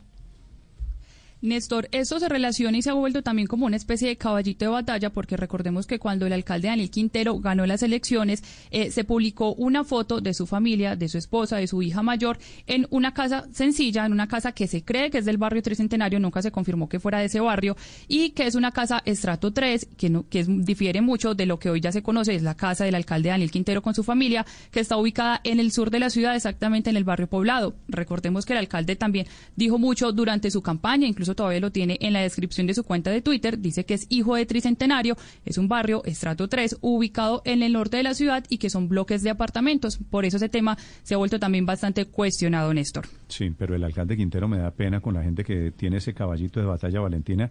Tiene la posibilidad de vivir donde quiera, donde se le antoje. Y si a él le ha ido bien en la vida Sí. y ha juntado dos pesos para compra- comprarse una casa, eso no es pecado, ¿no? Sí, le, le reclaman. Sí, señor, eso no es pecado. Le reclaman es que usó esa imagen para campaña. Es decir, se quiso mostrar como Sí, alguien que vivía en una casa. Es un Sí. reclamo legítimo, pero también él tiene derecho a hacer su campaña donde los, quiere. Todos los políticos utilizan sus orígenes o utilizan su No, relación lo que pasa con es que él tomó- se tomó fotos con su geográfica. familia como si él viviera allá, como si estuviera desayunando Pues sí. allá en la casa. Ahora, es decir, hizo una especie de montaje Si me que pregunta es a mí, lo que es- si me pregunta a mí, es un acto de demagogia. Pero los actos de demagogia no son delito. Es crear narrativas que él es experto en crear unas narrativas sobre él eh, y un relato que, que lo logró, que logró No, pero no triunfar, es- con el que logró pero- triunfar. No, pero lo que Claro, y dentro de es- esa no es- narrativa, Luz Pero lo que le María. quiero decir es, Paola, no, bueno, ustedes son de Medellín, me perdonan. No es una narrativa. El alcalde Quintero tiene un origen humilde. Pero ya no vive Pues en el sí. tricentenario, no Pero- desayuna en el claro. tricentenario, entonces se toma la foto pero- y Ah, se sigue pero- vendiendo Ah, como vendedor ambulante. Pero, Pero entonces- pero ¿no? todos los políticos como lo la hacen. descripción entonces que va- tiene vamos a descubrir que ahora los políticos No, no, y hacen eso es parte de la campaña. Todos, parece- todos los ricos van al estrato, a los estratos a populares recoger votos. Es decir, lo hizo Biden y lo hizo Kamala. Kamala eh, utiliza todo. Todos, Esto es se que me parece estamos mucho diciendo. a la discusión de los zapatos del senador Petro. El senador Petro, Hmm. por ser de izquierda, no tiene derecho a usar unos zapatos de marca. No, el, no es, el- no, no. el alcalde no, es Quintero, por distinta. Tener creo unas que- ideas, no tiene derecho a creo- vivir en el poblado. Yo creo que el debate es diferente, es decir, la gente lo que le reclama es que en Medellín el, el valor un poquito de, de la honest- de la sinceridad es muy importante. Pero ¿cuál es el valor de la sinceridad? Pues que él estaba está- mostrándose en una Es que la no era realidad de él. No coincide con la carreta. ¿no? Ahí Pero es él ha cuando claramente hay- veces, ver, pero- pero, Paola, pero entonces Quintero el alcalde contado- tiene que vivir toda la vida en No. un barrio popular en No, pero entonces tómese la foto en el poblado, en su casa muy elegante del poblado para la campaña, almorzando desayunando con su familia. Pero, pero si, si vivió No ahí en ese otro barrio, ¿por qué no se puede ir a tomar la foto allá? ¿Cuál es el, cuál es el lío? Ahora, si hay dudas sobre el origen de los recursos eh, del alcalde Quintero, entonces pues que lo investiguen, pidan que lo investiguen, a ver de dónde salió para una Felipe, casa de no, sé hay- cuántos no hay miles. ninguna ¿ok? duda, al final de cuentas es una acusación de maquillaje, es una acusación superficial. El alcalde dijo que vivía en Tricentenario y no vive en Tricentenario, sino que tiene una casa que vale, ¿cuánto? ¿Dos mil, tres mil millones de pesos? Pues Y ahí la- dicen un millón y- de dólares en el video. Y la acusación, no, esa casa no vale cuatro mil Esa millones casa de pesos. que va a valer, que va a valer No tengo idea, eso es lo que dice el millones, video. hombre. Pero, a ver, entonces la acusación es que el alcalde es un tipo exitoso que logró salir de la pobreza. Entonces, de lo que se trata aquí es de castigar el éxito. El señor tiene que vivir toda la vida en Tricentenario. No, yo le pongo de otra manera. Es como si Juan Manuel Santos para su campaña a la presidencia se hubiera ido a Ciudad Bolívar a desayunar con su No, esposa él no no, y con sus hijos. Pero es que en el un Juan. Manuel Santos nunca vivió ahí. Santos. Es que él no Juan Manuel Santos ahí. nunca vivió en Ciudad Bolívar, ni nació en Ciudad No, Bolívar. pero yo, yo lo que ni es hijo de Ciudad es Bolívar. que es válido dentro de la campaña electoral hacer todo lo que sea para empatizar, para re- despertar empatía con ciertos sectores. Y él lo hizo con estos sectores populares, pero también Pero es es que legítimo que quienes les parece terrible lo- se lo critiquen. pero Quintero es o no del barrio tricentenario, no, Sí, no, no se crió allí. Es Sí. el relato que él ha No, muy no. hábilmente contado y es verdad, pero, Pero- lo ha explotado es simplemente Sí, para decir. Y que el relato que él ha contado es que es sí, una persona verdad, que nace. Sí, pero es que el relato es cierto. Nació en un barrio humilde y se volvió un señor importante, alcalde de Medellín, que ha ocupado cargos públicos importantes. Con todo el respeto, si hay argumentos de fondo serios para buscar en algún momento una revocatoria de mandato en Medellín en cualquier lado, perfecto, pero esto sí pareciera un asunto tontería, realmente estoy- estoy de muy menor al que ni siquiera Pero yo no creo que esto sea lo que la ese no es base eso no es el sustento No, de la ese revocatoria. no es el sustento. ¿no? Y de hecho dijeron que ellos no habían participado no, en Que de paso video. a mí me parece un pero, error. la pero se meten, Sí, pero también, se meten los señores de la revocatoria a defender al señor del video. ¿No es curioso? Digamos, a ellos les parece una tontería, pero terminan defendiéndolo.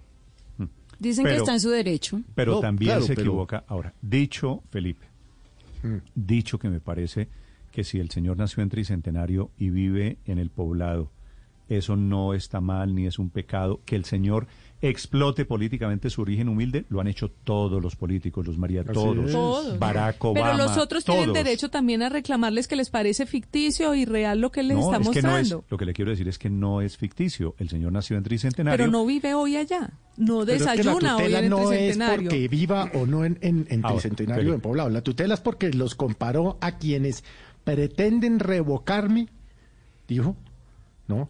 Con las actuaciones de Pablo Escobar. Ahora, Ese es el eso- meollo. A ver, la es- conclusión nuestra es que la verdadera noticia sería que hay un político pobre. digamos. Ah, Como lo estamos viendo, a ustedes les parece súper normal que entonces todos los políticos, sin importar cómo se vendan, cuáles hayan sido sus orígenes, hoy en día todos eh, vivan en unas condiciones muy favorables. ¿Y, cuál es, ¿Y cuál es el problema de No, que pero- vivan en unas condiciones muy favorables? No, por eso, según ustedes, entonces lo que sería noticia es exactamente el escenario completamente opuesto, que haya un político que no lo sea. Es que, es que si el señor, pero- si el señor nació humilde, Paola, lo que no entiendo es si el señor nació en un hogar humilde y ha logrado construir un patrimonio para vivir en unas condiciones mejores, ¿eso es motivo de crítica? En el resto del mundo, no. eso Al es contrario, motivo eso le permitió la victoria. Eso es una de las razones por las Eso cuales lo eligieron. Eso es- Las cosas hay que ponerlas en su, en su orden. Hay un reclamo que a mí me parece razonable, pero en este momento ya poco importante, digamos, de publicidad engañosa durante la época electoral, eh, porque La- la publicidad quiso hacer parecer que, vivía en un lugar... era quiso, humilde. quiso Todo- hacer pero- quiso hacer parecer que vivía en un lugar y vivía en otro. Pero ese es un reclamo menor. Pero lo otro digamos que menciona Paola sí me parece que hay que tener cuidado porque la verdad es que el alcalde Quintero yo entiendo yo no conozco detalles pero entiendo que ha hecho un patrimonio no en la política.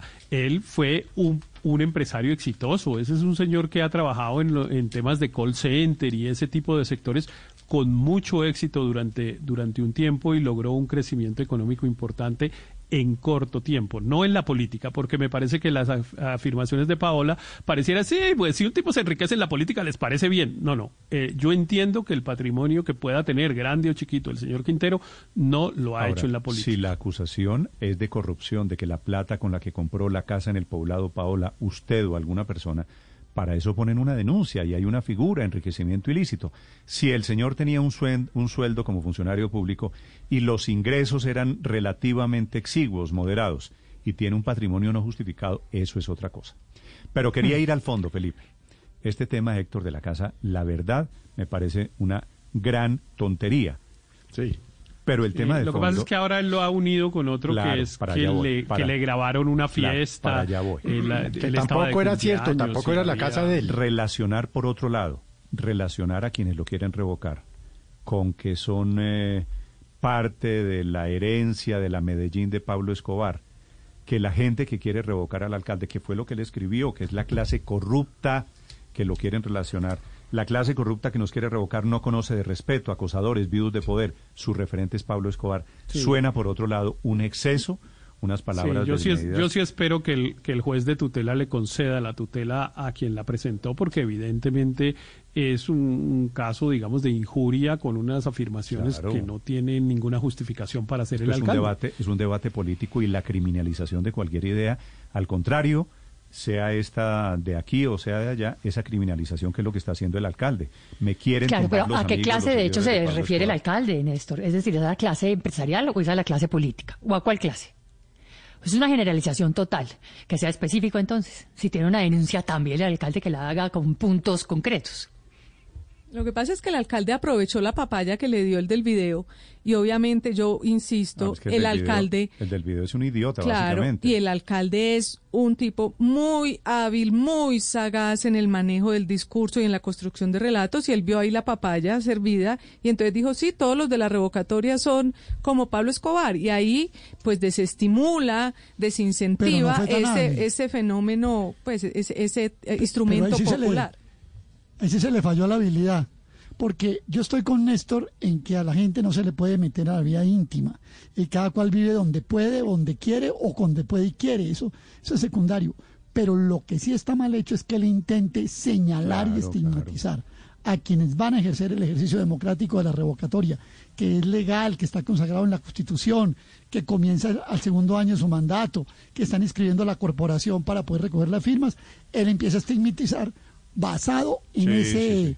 Así eh, que en ese video una- una para- Muy de menosquebar el ejercicio de su derecho. Aurelio, Eso está una para el alcalde que tiene y ahí derecho no a fue vivir tan donde quiera. ahí no fue tan Y inteligente. una contra el alcalde que no puede decir que la gente lo quiere, que lo quiere revocar son todos mafiosos, acusadores, claro. referentes de. Pablo Escobar, Es etcétera, que- etcétera. No, y Es que lamentable también que, que, que siga la imagen de Pablo Escobar eh, al- eh, eh, generando todas estas discusiones y, y- y referentes de Medellín y de Antioquia. A mí me parece que, que Medellín ha tratado de superar eh, esta, esta imagen tan poderosa y tan dañina para Colombia y para la sociedad entera de nuestro país, Pero ¿sabe qué como sería? para que lo sigan trayendo María a colación. Consuelo, lo cada más vez que se fácil sería el alcalde cuando escribe ese trino diciendo que los que lo quieren tumbar son de esos que dicen, lo cito María comillas.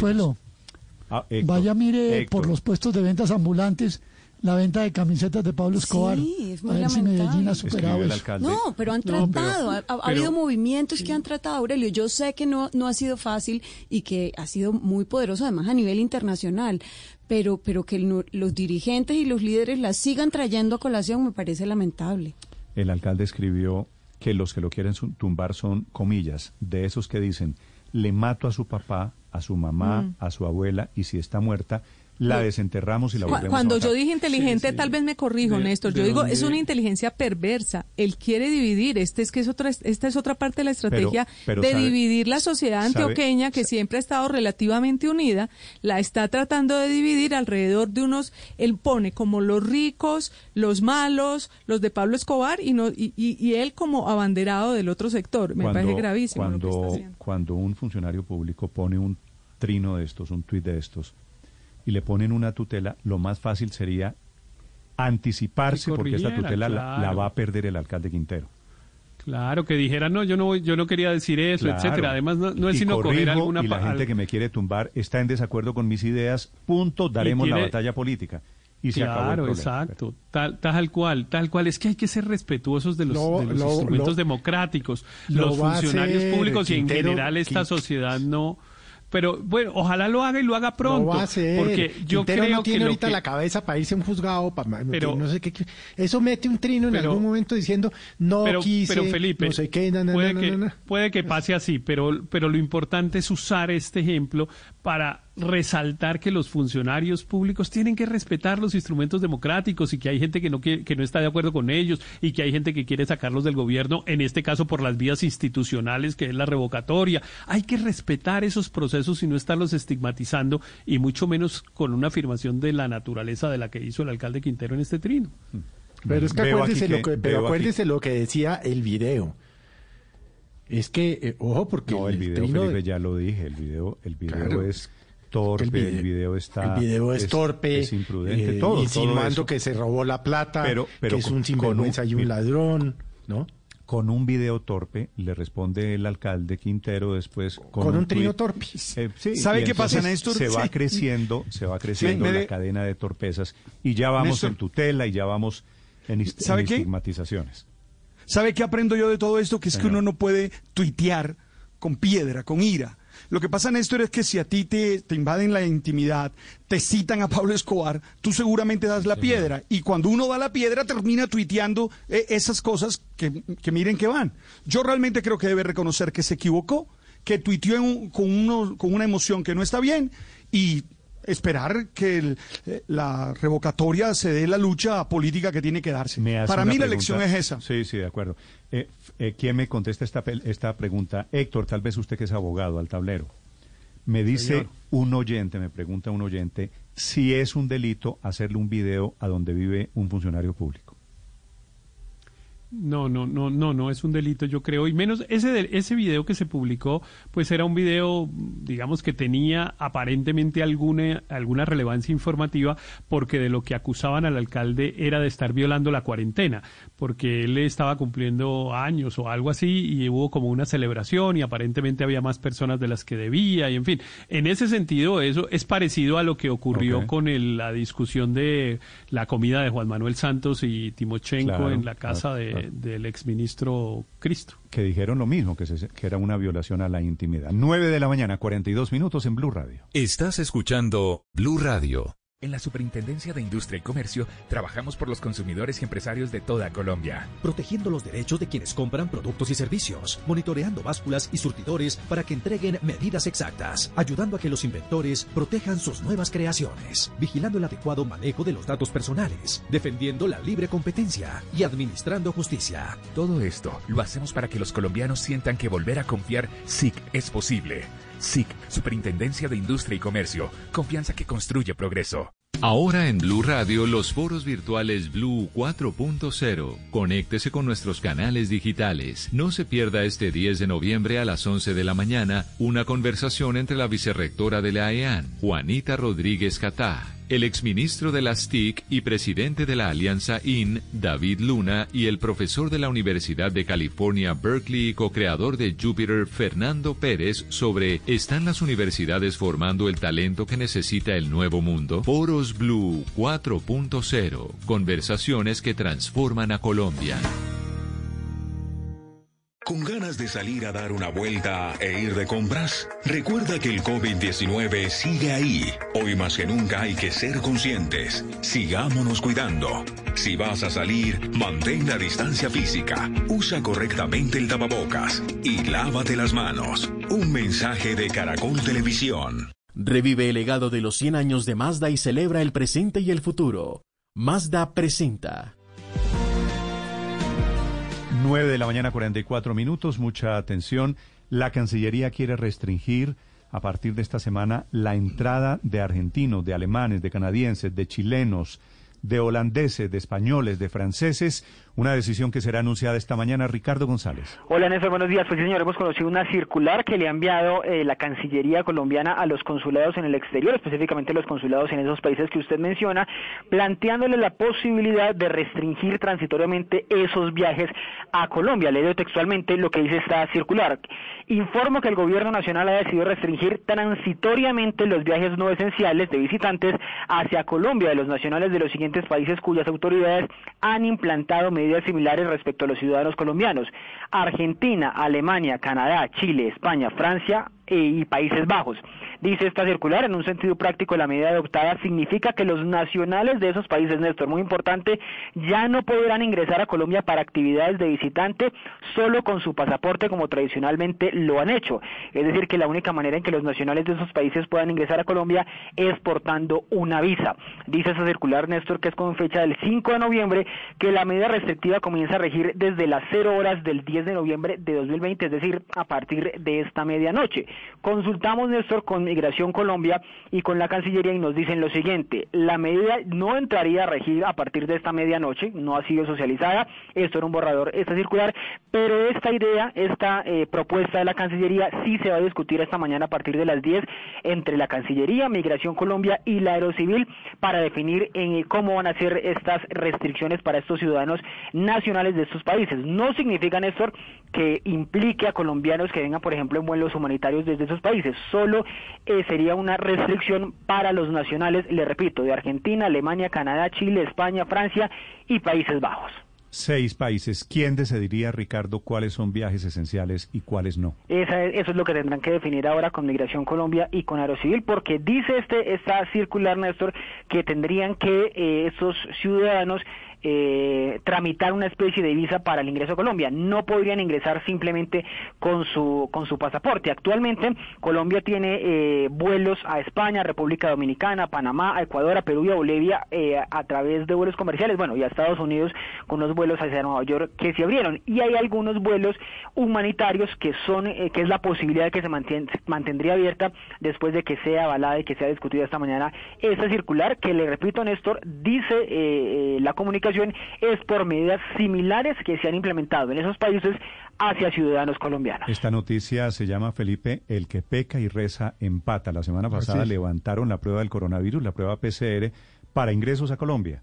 Mm. Y aquí intentan desembarrarla prohibiendo el ingreso, repito, las nacionalidades de ciudadanos argentinos, alemanes, canadienses, chilenos, holandeses, españoles y franceses.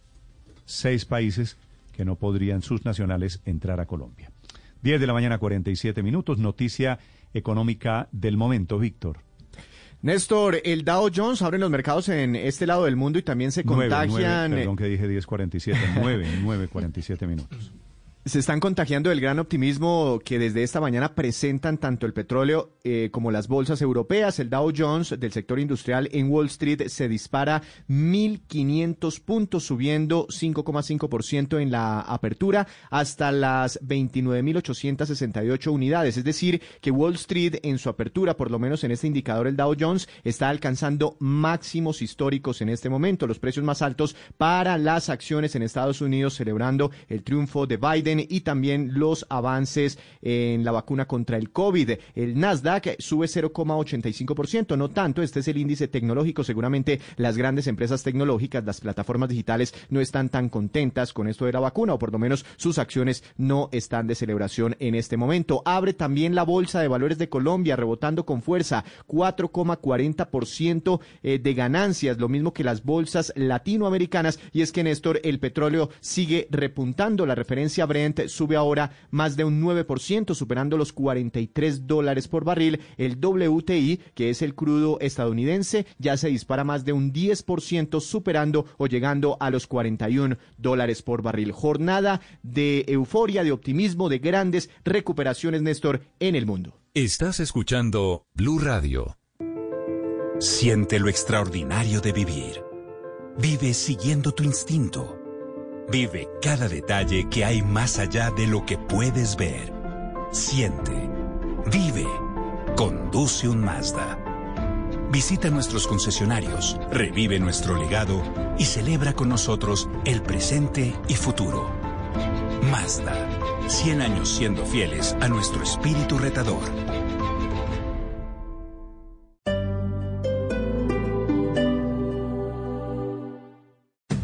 Esta es Blue Radio. Sintonice Blue Radio en 89.9 FM y grábelo desde ya en su memoria y en la memoria de su radio. Blue Radio, la nueva alternativa. Compra el plan dúo con 50 megas y recibe 100 por los primeros 6 meses y el 50% de descuento en 4 meses de tu plan, desde 90,900 pesos mensuales. ETVs, experiencias por toda Bogotá. Llama al 371-4000.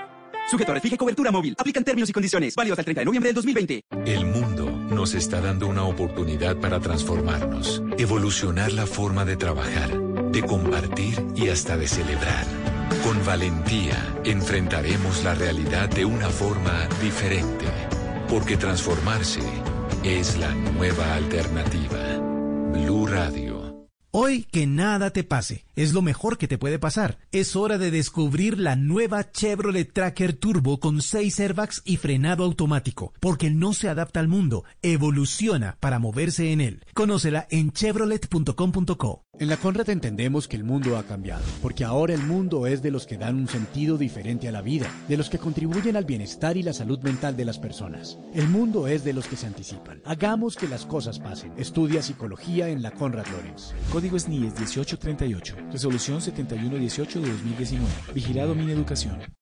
Anticiparnos a los incidentes es darle prioridad a la seguridad. Por eso en Prosegur Alarmas nos encargamos de proteger, disuadimos con la última tecnología en sistemas de seguridad de alarma, reaccionamos activando protocolos antiintrusiones, monitoreamos en tiempo real y hazlo tú también a través del celular. Protege tu familia, bienes, hogar y negocio. Protege lo que más quieres. Llama hoy al numeral 743. Recuerda, numeral 743 o ingresa a prosegur.com.co. Aplica condiciones y restricciones. Vigilado por la Superintendencia de Vigilancia y Seguridad Privada. Ciudadano, a partir de ahora deberás tener una cita para realizar los trámites de licencia de conducción ante el SIM. En www.simbogotá.com.co, en la sección de trámites, podrás agendar la tuya. Secretaría Distrital de Movilidad, contrato de concesión 071 de 2007.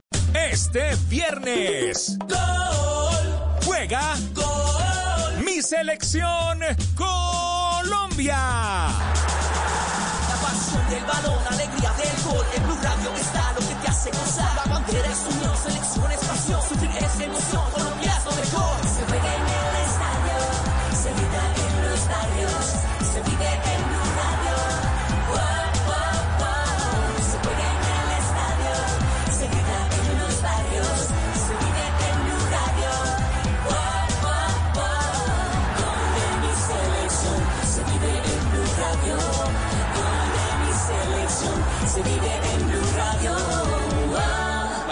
James, está picando Falcao. Colombia, Uruguay, este viernes 13 de noviembre, acompañando nuestra selección Colombia en la radio eliminatoria.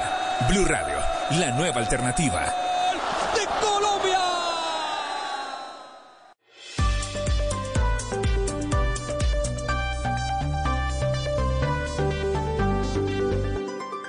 Estás escuchando Blue Radio y bluradio.com. ¿Qué pasa contigo? Dímelo. Mm, Ya no tienes cosa, hoy salió con su amiga, que pa' matar la tosa, que porque un hombre le paga mal, padre está entusado o qué? Padre, espere un segundito. Intente, intente ahora que cuadre su versión con la de Carol G. Carol G fue elegida como la mejor artista latina en los premios MTV Europa, en los premios a la música del año 2020. Le gusta, ¿no? Sí, sí, esa, tiene su, su tumbao, su, su tuancachucum. El así. único pedacito, el único pedacito que usted se sabe, el único en donde Ajá. coincide su versión con la de Carol G. Ahí se lo dejo.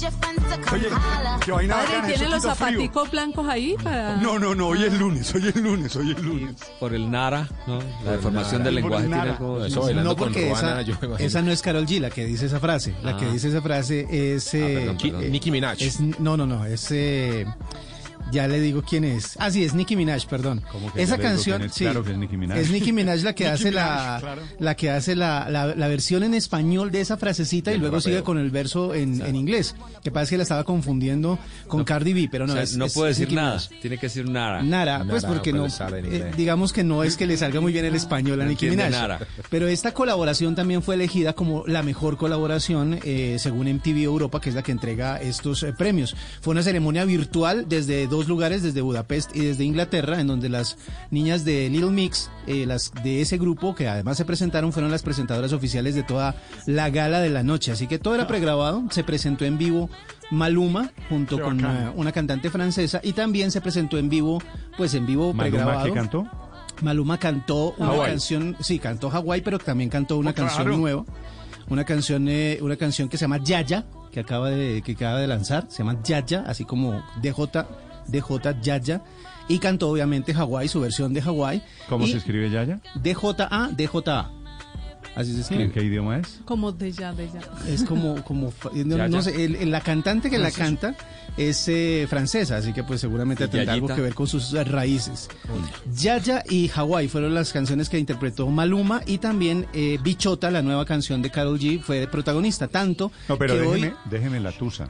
Esa es Tusa. El padre está Linero bueno. cantando Que por eso- con, Néstor, ¿a con- usted le gusta esto, de verdad? A mí me encanta. Que por esto fue que la eligieron la mejor cantante latina ya Claro, en los MTV. Pues, bueno. Claro, claro. Mira, yo te tengo que decir que en los carnavales de Barranquilla la canté más o menos en el recorrido que hicimos por ahí por la vía 40, más o menos la cantamos 1500 veces. Entre 1500 y 1600. Ay, hasta- y todavía no se la pudo aprender. Y no se la pudo ¿Y la aprender. cantaba dos segundos atrasado también? En No, no, tan no, poco ay, tiempo, sí. en tan poco tiempo usted ya ha tenido tusas como para cantarla así con tanto sentimiento. Sí, los seres humanos tenemos tusas de todo tipo. No todas tienen que ver con la parte más eh, afectiva. Por ejemplo, el Unión descendió, eso fue una gran tusa que tuve. Bien, padre, buena salida. Y acopla la canción, claro. Pero aparte, aparte de todo, en Europa obviamente hay mucha influencia latinoamericana, por eso premiaron a diferentes artistas latinos y también ganó eh, Sebastián Yatra, ganó como el mejor artista centro de Centroamérica, pues, porque como que en Norteamérica Ah, por- la agarran de México para arriba, Y, y nosotros estamos en centro está Centroamérica. desde abajo de Pero no, México pero- pero hasta, hasta, hasta Colombia y Ah, de ahí para esta sí abajo es- es... Pero Carol G y Yatra nacieron en el mismo sitio, en Medellín. Medellín. Son de Medellín, Sí, pero Medellín Es no Centroamérica no es para- Centroamérica todavía. para Por estos- eso. Le, le pusieron Como sea, a mí no me gusta mucho Para estos premios. esa frasecita. La de la chica mala. ¿No? De Nicki Minaj o como se llame, o Carol G. Pues, ¿Cómo así que una chica mala? O sea, ¿eso qué es? Eso sencillamente es una etiqueta machista. Ay, no Debería le vaya a ser- meter. Es una Paola. mujer. Pero en la- Paola, de no defíname que es una chica mala. A ver, La compuso dígame. ella, ¿no? Bueno, debería haber dicho una mujer sin principios, entonces. ¿Cómo? Tito, usted le pe- pero mejor dicho va peor. Me quedo con. No, pero hay que G. leerla en el contexto. Una chica divertida, parece que es el chica contexto. mala, no le ponga, eh, una chica mala es una chica Paola mala. le va a ¿Y eso qué? Le va realmente. Defíname análisis. una chica mala. Paola le va a Pues, meter a ver, análisis una de chica mala. a Como una un canción hombre de- malo. de- no, no, no, no, no, no, no, no, no, o sea, Le- le se quiero- tira, hasta aquí llegó la canción. Le quiero hacer una invitación a Paola y es que busque la letra de Bichota, que es el nuevo éxito de Carol No, G. me imagino. Como para que la analice. Peor. Suena muy raro. No, el, la analice un el poquito. No, Es el que día esta que cosita de empecemos que a se hacerle, no, cansó pero- de ser buena no, y ahora Paola, es una chica mala. Sí, Pues pero el día que le empecemos a Y hacer hay análisis. chicos malos en la No, canción. Son pero chicos ya que le malos empecemos, con chicas malas sí, pasando pero bueno. hacer el análisis sociológico a una letra de esta Felipe, voy a decirlo. Karol Ah, G pero pues, se Exégesis y hermenéutica de canciones. y del poeta Maluma, nos jodimos. Lo voy a No decir con dimos, mucha porque- pena. Paola Sí. está oficialmente en el buenismo. O sea, ya una cantante Carol G ya no puede decir que es una chica mala y se le da la gana ser una chica mala. O sea, también le parece que escrito por una mujer que como si eso fuera un pecado. Qué delician las chicas malas. 9.58 minutos, déjeme a la chica mala. Paola, la invito a que escuche a la chica mala. No le gusta. Está informando en este momento la senadora María del Rosario Guerra que tiene COVID el ministro Néstor. de Trabajo Ángel Custodio Cabrera, que dio positivo, le desea pronta recuperación. Ne- Otro Ne- Néstor, ¿me deja? con el virus. Me deja cerrar este tema de, de- porque es que yo creo que a veces Paola se comporta como una chica mala cuando nos hace mm, cuestionar todo y, y es chévere. A mí me parece que ese es un gran valor de Paola. Paola, ¿Usted es una chica mala o chica buena? No, yo no creo que eso sea ser mala. Eso es ser mala padre, entonces, hacer, no, No, sé, hacer no, pero- preguntas, cuestionar las cosas, eso es No, ser no, mala. no, no, no, claro, porque es ir en contra El del modelo y eso me parece una virtud. A mí me parece una virtud, Paola. Yo no lo, no lo digo peyorativamente. Por e- pero es que por eso es la que la frase no me gusta en esta canción, la chica mala. Es que, no, Le casi que parte de nuestra a- conversación esta mañana de Paola. abogado o abogada. Eso es como el cuento de las chicas malas van, a- las chicas buenas van al cielo y, Ah. y las malas a todas partes. Claro, pero es, un, es una etiqueta, ¿no? Eso es muy ochentero. Paola, que vivan las etiquetas. Paola. No, porque eso nos divide a nosotras como mujeres por esas etiquetas que ponen ustedes. Es Que nosotras nos damos Tengo amigas, buenas, amigas chicas No, no, buenas no, y chicas malas. Pero- Yo tengo, pero- no estamos divididas, somos pero- del mismo parche. La que escribió eso fue la misma Carol G. Ella es la que, se define divide, así. sí. Qué, qué ganas de, de buscarle tres patas al gato. Son las 10 en punto. A las chicas malas la canta la gran Carol G. Ganadora, lo único que quería informarle, Paola, es que Carol G fue elegida como mejor artista latina de los premios MTV. Mala y todo. No esperaba un análisis sociológico de la chica mala. Pero bueno, son las 10 en punto. En segundos, mucha atención, novedades para el mes de diciembre en Bogotá. Pero si le ponen la canción, le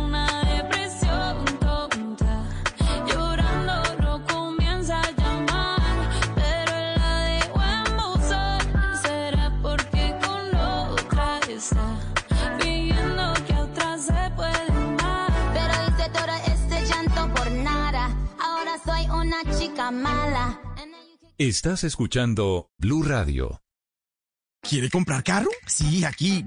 Soy su celular. Ahora desde su celular, en el app de Vivienda, le aprueban en 5 minutos el crédito de vehículo y le desembolsan al concesionario. Además, estamos en la gran feria de Vivienda para que compre carro en 5 minutos desde su celular y aproveche los descuentos en los concesionarios de Colombia. Así nos sumamos a la reactivación del país. Del 6 al 22 de noviembre. Descargue el app da Vivienda Móvil. Conozca más en granferiadavivienda.com. Da Vivienda Móvil. Aquí lo tiene todo. Concesionarios aliados a nivel nacional. Aplica políticas de crédito. Vigilado Superintendencia Financiera de Colombia. Cumple hoy con la facturación electrónica. Elige alegra.co. En 10 minutos estarás facturando electrónicamente con Alegra. En la Supersalud estamos de tu lado y por eso nuestra labor no se detiene desde que inició la pandemia. Mejoramos la infraestructura y dotamos con equipos a los 13 hospitales intervenidos. Ampliamos a 400 las camas UCI y en 670 las camas de cuidado intermedio y de aislamiento. Supersalud. Juntos construimos una mejor salud. Esta es Blue Radio, la nueva alternativa. Sigue disparado y es una buena noticia. El precio del petróleo es una buena noticia para las finanzas de Ecopetrol, para las finanzas del Estado colombiano. En Londres, Silvia. Sí, Néstor, 8,37% es lo que sigue subiendo el petróleo Brent, que es el petróleo eh, que se cotiza, eh, es la marca bajo la cual se cotiza el petróleo colombiano. Fíjate que ha estado todo este, toda esta mañana sobre 43 dólares el barril, una, una cifra, un precio para el barril que no se veía hace muchísimo tiempo. El petróleo norteamericano también está con 9,30% eh, sobre lo que se vendió el pasado viernes, con 40 dólares y 87 centavos el barril. También suben, eh, siguen en alza, Néstor, las acciones de todas las compañías que están relacionadas con, eh, por un lado, las, la- la- las farmacéuticas, las mismas que están creando la vacuna, pero también todas las que están vinculadas al, al ocio, a las vacaciones, o sea, las aerolíneas, los hoteles, los planes vacacionales. Por ejemplo, el caso de IAG, que es la matriz de Iberia y de British Airways, ha llegado a subir hasta un 40% el precio de la acción esta mañana. La verdad es que lo que se comenta es que hay la expectativa de que ya se vea el fin de esta pandemia y que por lo menos a partir de eh, la primavera para el hemisferio norte, esto es a partir de marzo del próximo año, volvamos a encontrar cierto grado de normalidad en la vida en la vida de todos, porque claro, aquí en Europa estamos nuevamente confinados a la espera de poder resolver el tema de la pandemia. Néstor. Si esto es luz al final del túnel, Silvia, gracias. ¿Cómo se comporta en este momento la acción de Ecopetrol en Colombia, Víctor? Inmediatamente con esa reacción tan positiva del petróleo se siente efecto, Néstor, por supuesto, sobre las acciones de Ecopetrol, la empresa más importante en la Bolsa de Valores de Colombia, la que más peso tiene. Se recuperan un 8% en estos primeros minutos de negociación porque acaba de abrir la Bolsa de Valores de Colombia eh, y se están acercando a los eh, dos mil pesos por acción, aunque también eh, tienen importante las acciones del Grupo Sura, 6%, del Grupo Argos, 6%, Cementos Argos, 5%, las acciones de Bancolombia, 4%, jornada positiva para la Bolsa de Valores de nuestro país, lo mismo que para los mercados eh, latinoamericanos, Argentina 4% arriba, Brasil cerca de un 3%, México 3,3%, la Bolsa de Chile 3% en su mercado accionario, la Bolsa de Colombia cerca de un 4% y el dólar eh, se presiona aún más a la baja, a esta hora cae 100 pesos, Néstor, hasta los 3.636 pesos. Sí, eso es casi 3%. Gracias, Víctor. Esta vacuna de Pfizer, que es el gran anuncio del mundo esta mañana, es simultáneamente una inyección de optimismo. Esta mañana Nicolás Maduro se burla del presidente Duque y del otro presidente, el de la Asamblea de Venezuela, Juan Guaidó, en Caracas, Santiago. Sí, mira, bastante esperanzado parece estar el gobierno venezolano tras la derrota de Donald Trump y que Joe Biden asuma la presidencia de Estados Unidos el próximo mes de enero. Esperanza centrada en que en el corto y mediano plazo se restablezcan al menos algunos canales de diálogo totalmente rotos en los últimos cuatro años. Y es que recordemos que entre Trump y Maduro nos faltaron amenazas, insultos, descalificativos y sobre todo sanciones, mientras la oposición venezolana recibía máximo respaldo. Y es allí justamente donde Maduro, pues como decimos aquí en Venezuela, mete el dedo en la llaga y aprovecha para burlarse e incluso ironizar de Juan Guaidó y hasta el presidente Iván Duque, a quienes llamó traidores por haber casi inmediatamente felicitado a Joe Biden como presidente electo. Decía incluso Maduro que ambos, en compañía de Álvaro Uribe y hasta el embajador Francisco Santos, le dieron la espalda a Trump. No dejó pasar cinco minutos que declararon que Joe Biden era el presidente electo de Estados Unidos. Guaidó abandonó a Donald Trump. Las ratas saltan cuando ven que el barco se hunde. Iván Duque, presidente de Colombia, hizo campaña por Donald Trump. Su embajador, Pancho Santos, hizo campaña abiertamente al Uribe Vélez. Y a los cinco minutos salieron y abandonaron a Donald Trump. Salieron a felicitar Guaidó y Iván Duque a Joe Biden traidores. Maduro incluso hizo un análisis de las razones que llevaron a la victoria de Biden y entre esas dice que está un importante movimiento social antirracista y antisupremacista que nació tras el fallecimiento o el asesinato de George Floyd. Ha sido una derrota de Donald Trump y la derrota se la propinó un poderoso movimiento de opinión pública diverso, que se levantó con fuerza, sobre todo a partir del asesinato de George Floyd. Y Joe Biden ha recibido el voto de esperanza de una inmensa mayoría de estadounidenses que quieren cambios en Estados Unidos y cambios en el mundo. Agregaba Nicolás Maduro, Néstor, que está consciente que Donald Trump dejó un camino minado y empantanado entre Venezuela y Estados Unidos, pero que espera que con la nueva administración demócrata, la de Joe Biden, esas diferencias puedan ser superadas. Néstor. Estás escuchando Blue Radio. Hola, soy Toya Montoya. Quiero invitarte a que recorras conmigo los 10 destinos de Colombia que junto a Caracol Televisión visitamos en Viajeros por Naturaleza, una serie web que explora los tesoros naturales más sorprendentes del país. Acompáñame y encuentra tu destino en viajerospornaturaleza.com. Ahora el Internet satelital de HughesNet tiene una promoción que llega donde otros operadores no pueden llegar. Contrata ya y recibe el 20% de descuento en el cargo de activación y 15 mil pesos de descuento en la mensualidad durante seis meses. Llama ya al numeral 206 y llévate el primer mes gratis en todos los planes. HughesNet, líder mundial en Internet satelital. Aplican condiciones y restricciones. Oferta válida solo para ciertos municipios y por tiempo limitado. Más información en internetsatelital.com. Esta es Blue Radio, la nueva alternativa. 10 de la mañana, 8 minutos. Bogotá tendrá dos fines de semana con funcionamiento del comercio durante 24 horas.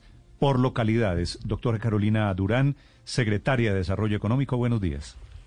Muy buenos días, Néstor, Ricardo, Luz María, Paola, toda la mesa de reacción y a la audiencia. Muy buenos ¿Cómo días. Va a ser, ¿Cómo van a ser estas jornadas experimentales, doctora Durán? Pues eh, van a suceder en dos fines de semana consecutivos en diciembre, arrancando con el 5 y el 6 de diciembre que nos coincide con las velitas y sigue el 12 y el 13 de diciembre. La idea es eh, localizar en Chapinero, donde tenemos la mayor oferta formal de comercio, restaurantes, según Cámara de Comercio de Bogotá, y en ese polígono que va entre la 67 y la calle 90 y desde la novena hasta la avenida 15, em, hacer un piloto de una ciudad 24 horas, que no duerma, lograr que, no solamente los comercios, eh, los restaurantes, los gimnasios, sino también oficinas. Nos llamó la atención que hay muchas oficinas, de hecho el 78% de los encuestados en esa zona estarían dispuestos en trabajar en horarios no convencionales para poder vivir una ciudad 24 horas. ¿Cuáles son las proyecciones, doctora Durán, para esas fechas, para esas jornadas de comerciantes, de restauranteros? La idea es, eh, además, se, se une con la Noche de las Velitas, ¿no? Así es. En este momento tenemos en la estrategia de Bogotá Cielo Abierto, que ha sido esa estrategia de reactivación de los del sector 4, el grupo 4 de 20 sectores económicos, que fueron los primeros en cerrar últimos en abril. Ya tenemos unos 8 mil establecimientos registrados en Bogotá Cielo Abierto, de los cuales eh, estarían o entrarían algunos a este piloto de, de, de, 24 horas, o sea, sería una combinación entre cielo abierto y 24 horas, y se suman otros, otros establecimientos que no son a cielo abierto, más o menos 300 adicionales solo en Chapinero. Es decir, podemos estimar en este momento que se reactivarían gracias a la estrategia de 24 horas 1.350 empleos adicionales para esos dos fines de semana, que yo creo que es una buena noticia en un momento tan necesario para el país para poder reactivar la economía. Sí, secretaria Durán, y justamente también se viene antes de estos experimentos que, de los que usted nos habla, se viene el día sin IVA, el 21 de noviembre, el sábado, un sábado. ¿Qué han pensado ustedes en Bogotá? Porque como la gente anda un poco ya más relajada, porque los indicadores no son tan graves de la pandemia, ¿han pensado en tomar algún tipo de medidas? Nosotros promovemos constantemente el comercio digital hacer un énfasis a que la gente pueda comprar en esos días sin IVA eh, digitalmente y quizás irlo solo a recoger o que lo reciban en casa para evitar las aglomeraciones en los en las grandes superficies, evitar esas escenas tan trágicas que se vieron en el primer día sin IVA, que como ustedes saben en el segundo día sin IVA se pudo manejar de manera más articulada. Eh, pues yo me ofrezco constantemente como secretaria de Desarrollo Económico del Distrito a conversar con el ministro Restrepo eh, quien está a la cabeza precisamente de esa iniciativa para que la ciudad no se vea afectada por aglomeraciones. Entonces, los grandes, las grandes superficies, a través de FENALCO, la ANDI, ACOPI, se preparan para ese día eh, y nosotros lo que apoyamos es con horarios extendidos y que ojalá ese día sin IVA no se viva solo con una jornada, sino como dos o tres jornadas a lo largo de, de, varios eh, días de la semana para que no se concentre todas las compras en un solo momento. La doctora Carolina Durán maneja el desarrollo económico en el gobierno de Bogotá. Gracias y mucha suerte, doctora Durán. Pues muchísimas gracias a ustedes y los esperamos en esa zona de Chapinero que ha contado además con el apoyo de varias entidades para garantizar, como ustedes saben, el tema de iluminación, movilidad y seguridad, que es lo más importante para que estos pilotos realmente funcionen. Y sobre todo un llamado a no bajar la guardia eh, creo que fue Paola la que me preguntó ahorita, es muy importante que no nos relajemos. Sí, yo sé que hemos visto imágenes de gente en los centros comerciales un poquito más relajada frente a las medidas de bioseguridad y la reactivación económica está en las manos de nosotros, de nosotros los ciudadanos. Somos los responsables de seguirnos cuidando, tapabocas, no se lo quiten, lavado de manos, distanciamiento social, para que no tengamos que volver a pues a escenas de, cerrar, de, cerrar o de, de cuarentenas localizadas como sucede en algunos países europeos que lo estamos viendo. Entonces, el llamado que estamos haciendo con los gremios, van a empezar a circular las imágenes, esa no baja la guardia, seguirnos cuidando y que la reactivación económica está en nuestras manos. Carolina Durán del Gobierno de Bogotá, 10-13 minutos en Mañanas Blue. Estás escuchando Blue Radio. Cuando piensas en grande, tu negocio no para de crecer. Porque con Logro puedes manejar facturación electrónica, contabilidad, nómina, inventarios y más con el mejor servicio al cliente. Software Logro. Más soluciones, más crecimiento. Seguimos a esta hora de la mañana en Blue Radio acompañándolos en Mañanas Blue. El Banco Caja Social junto con la Asociación Nacional de Instituciones Financieras ANIF le traen la decimoctava edición del Premio a la Excelencia de la Micro y Pequeña Empresa 2020-2021, un homenaje a los empresarios que no pararon de luchar. Inscriba su micro o pequeña empresa desde el 26 de octubre al 11 de diciembre de 2020 en cualquiera de las oficinas del país. Para más información visite www.subancoamigo.com. Banco Caja Social, su banco amigo, una empresa de Fundación Grupo Social. Estás escuchando Blue Radio y bluradio.com. 10, 14 minutos, tarea para esta mañana de lunes, Padre Linero. Néstor, como actitud de vida, No buscar ser comprendido, sino comprender. Esa es la tarea. Una actitud de apertura ante el otro. Padre Linero, ojo a lo siguiente que necesita comprensión. Dígame. Eso, estoy, Acaban jugada. de suspender al capitán de la selección de Rusia. Ay, sí, señor. Por un pecado mortal que cometió. Sí, señor. Dígame, ¿qué hizo el tipo? Le pillaron un video masturbándose. Por Dios.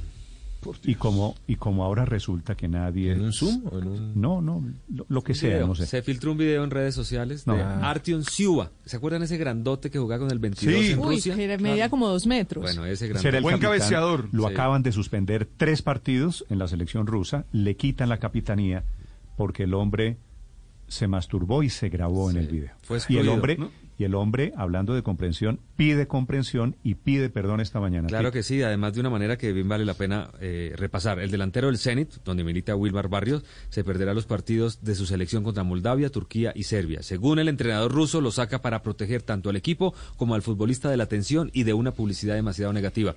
Vean cómo se eh, pide excusas o perdón el jugador en redes. No soy perfecto y como cualquier persona cometo errores. Todos somos pecadores y solo puedo culparme a mí mismo. ¿Considera que masturbarse es pecado resulta- o masturbarse en público es pecado? No Resulta sé. que ya nadie ¿Pero eso fue en público? practica. Se grabó. Pues ya el video, Pues sí. ante una cámara, Pues, ante un celular. Sí, ¿Para sí. qué? Pero yo me pregunto si para usted- qué.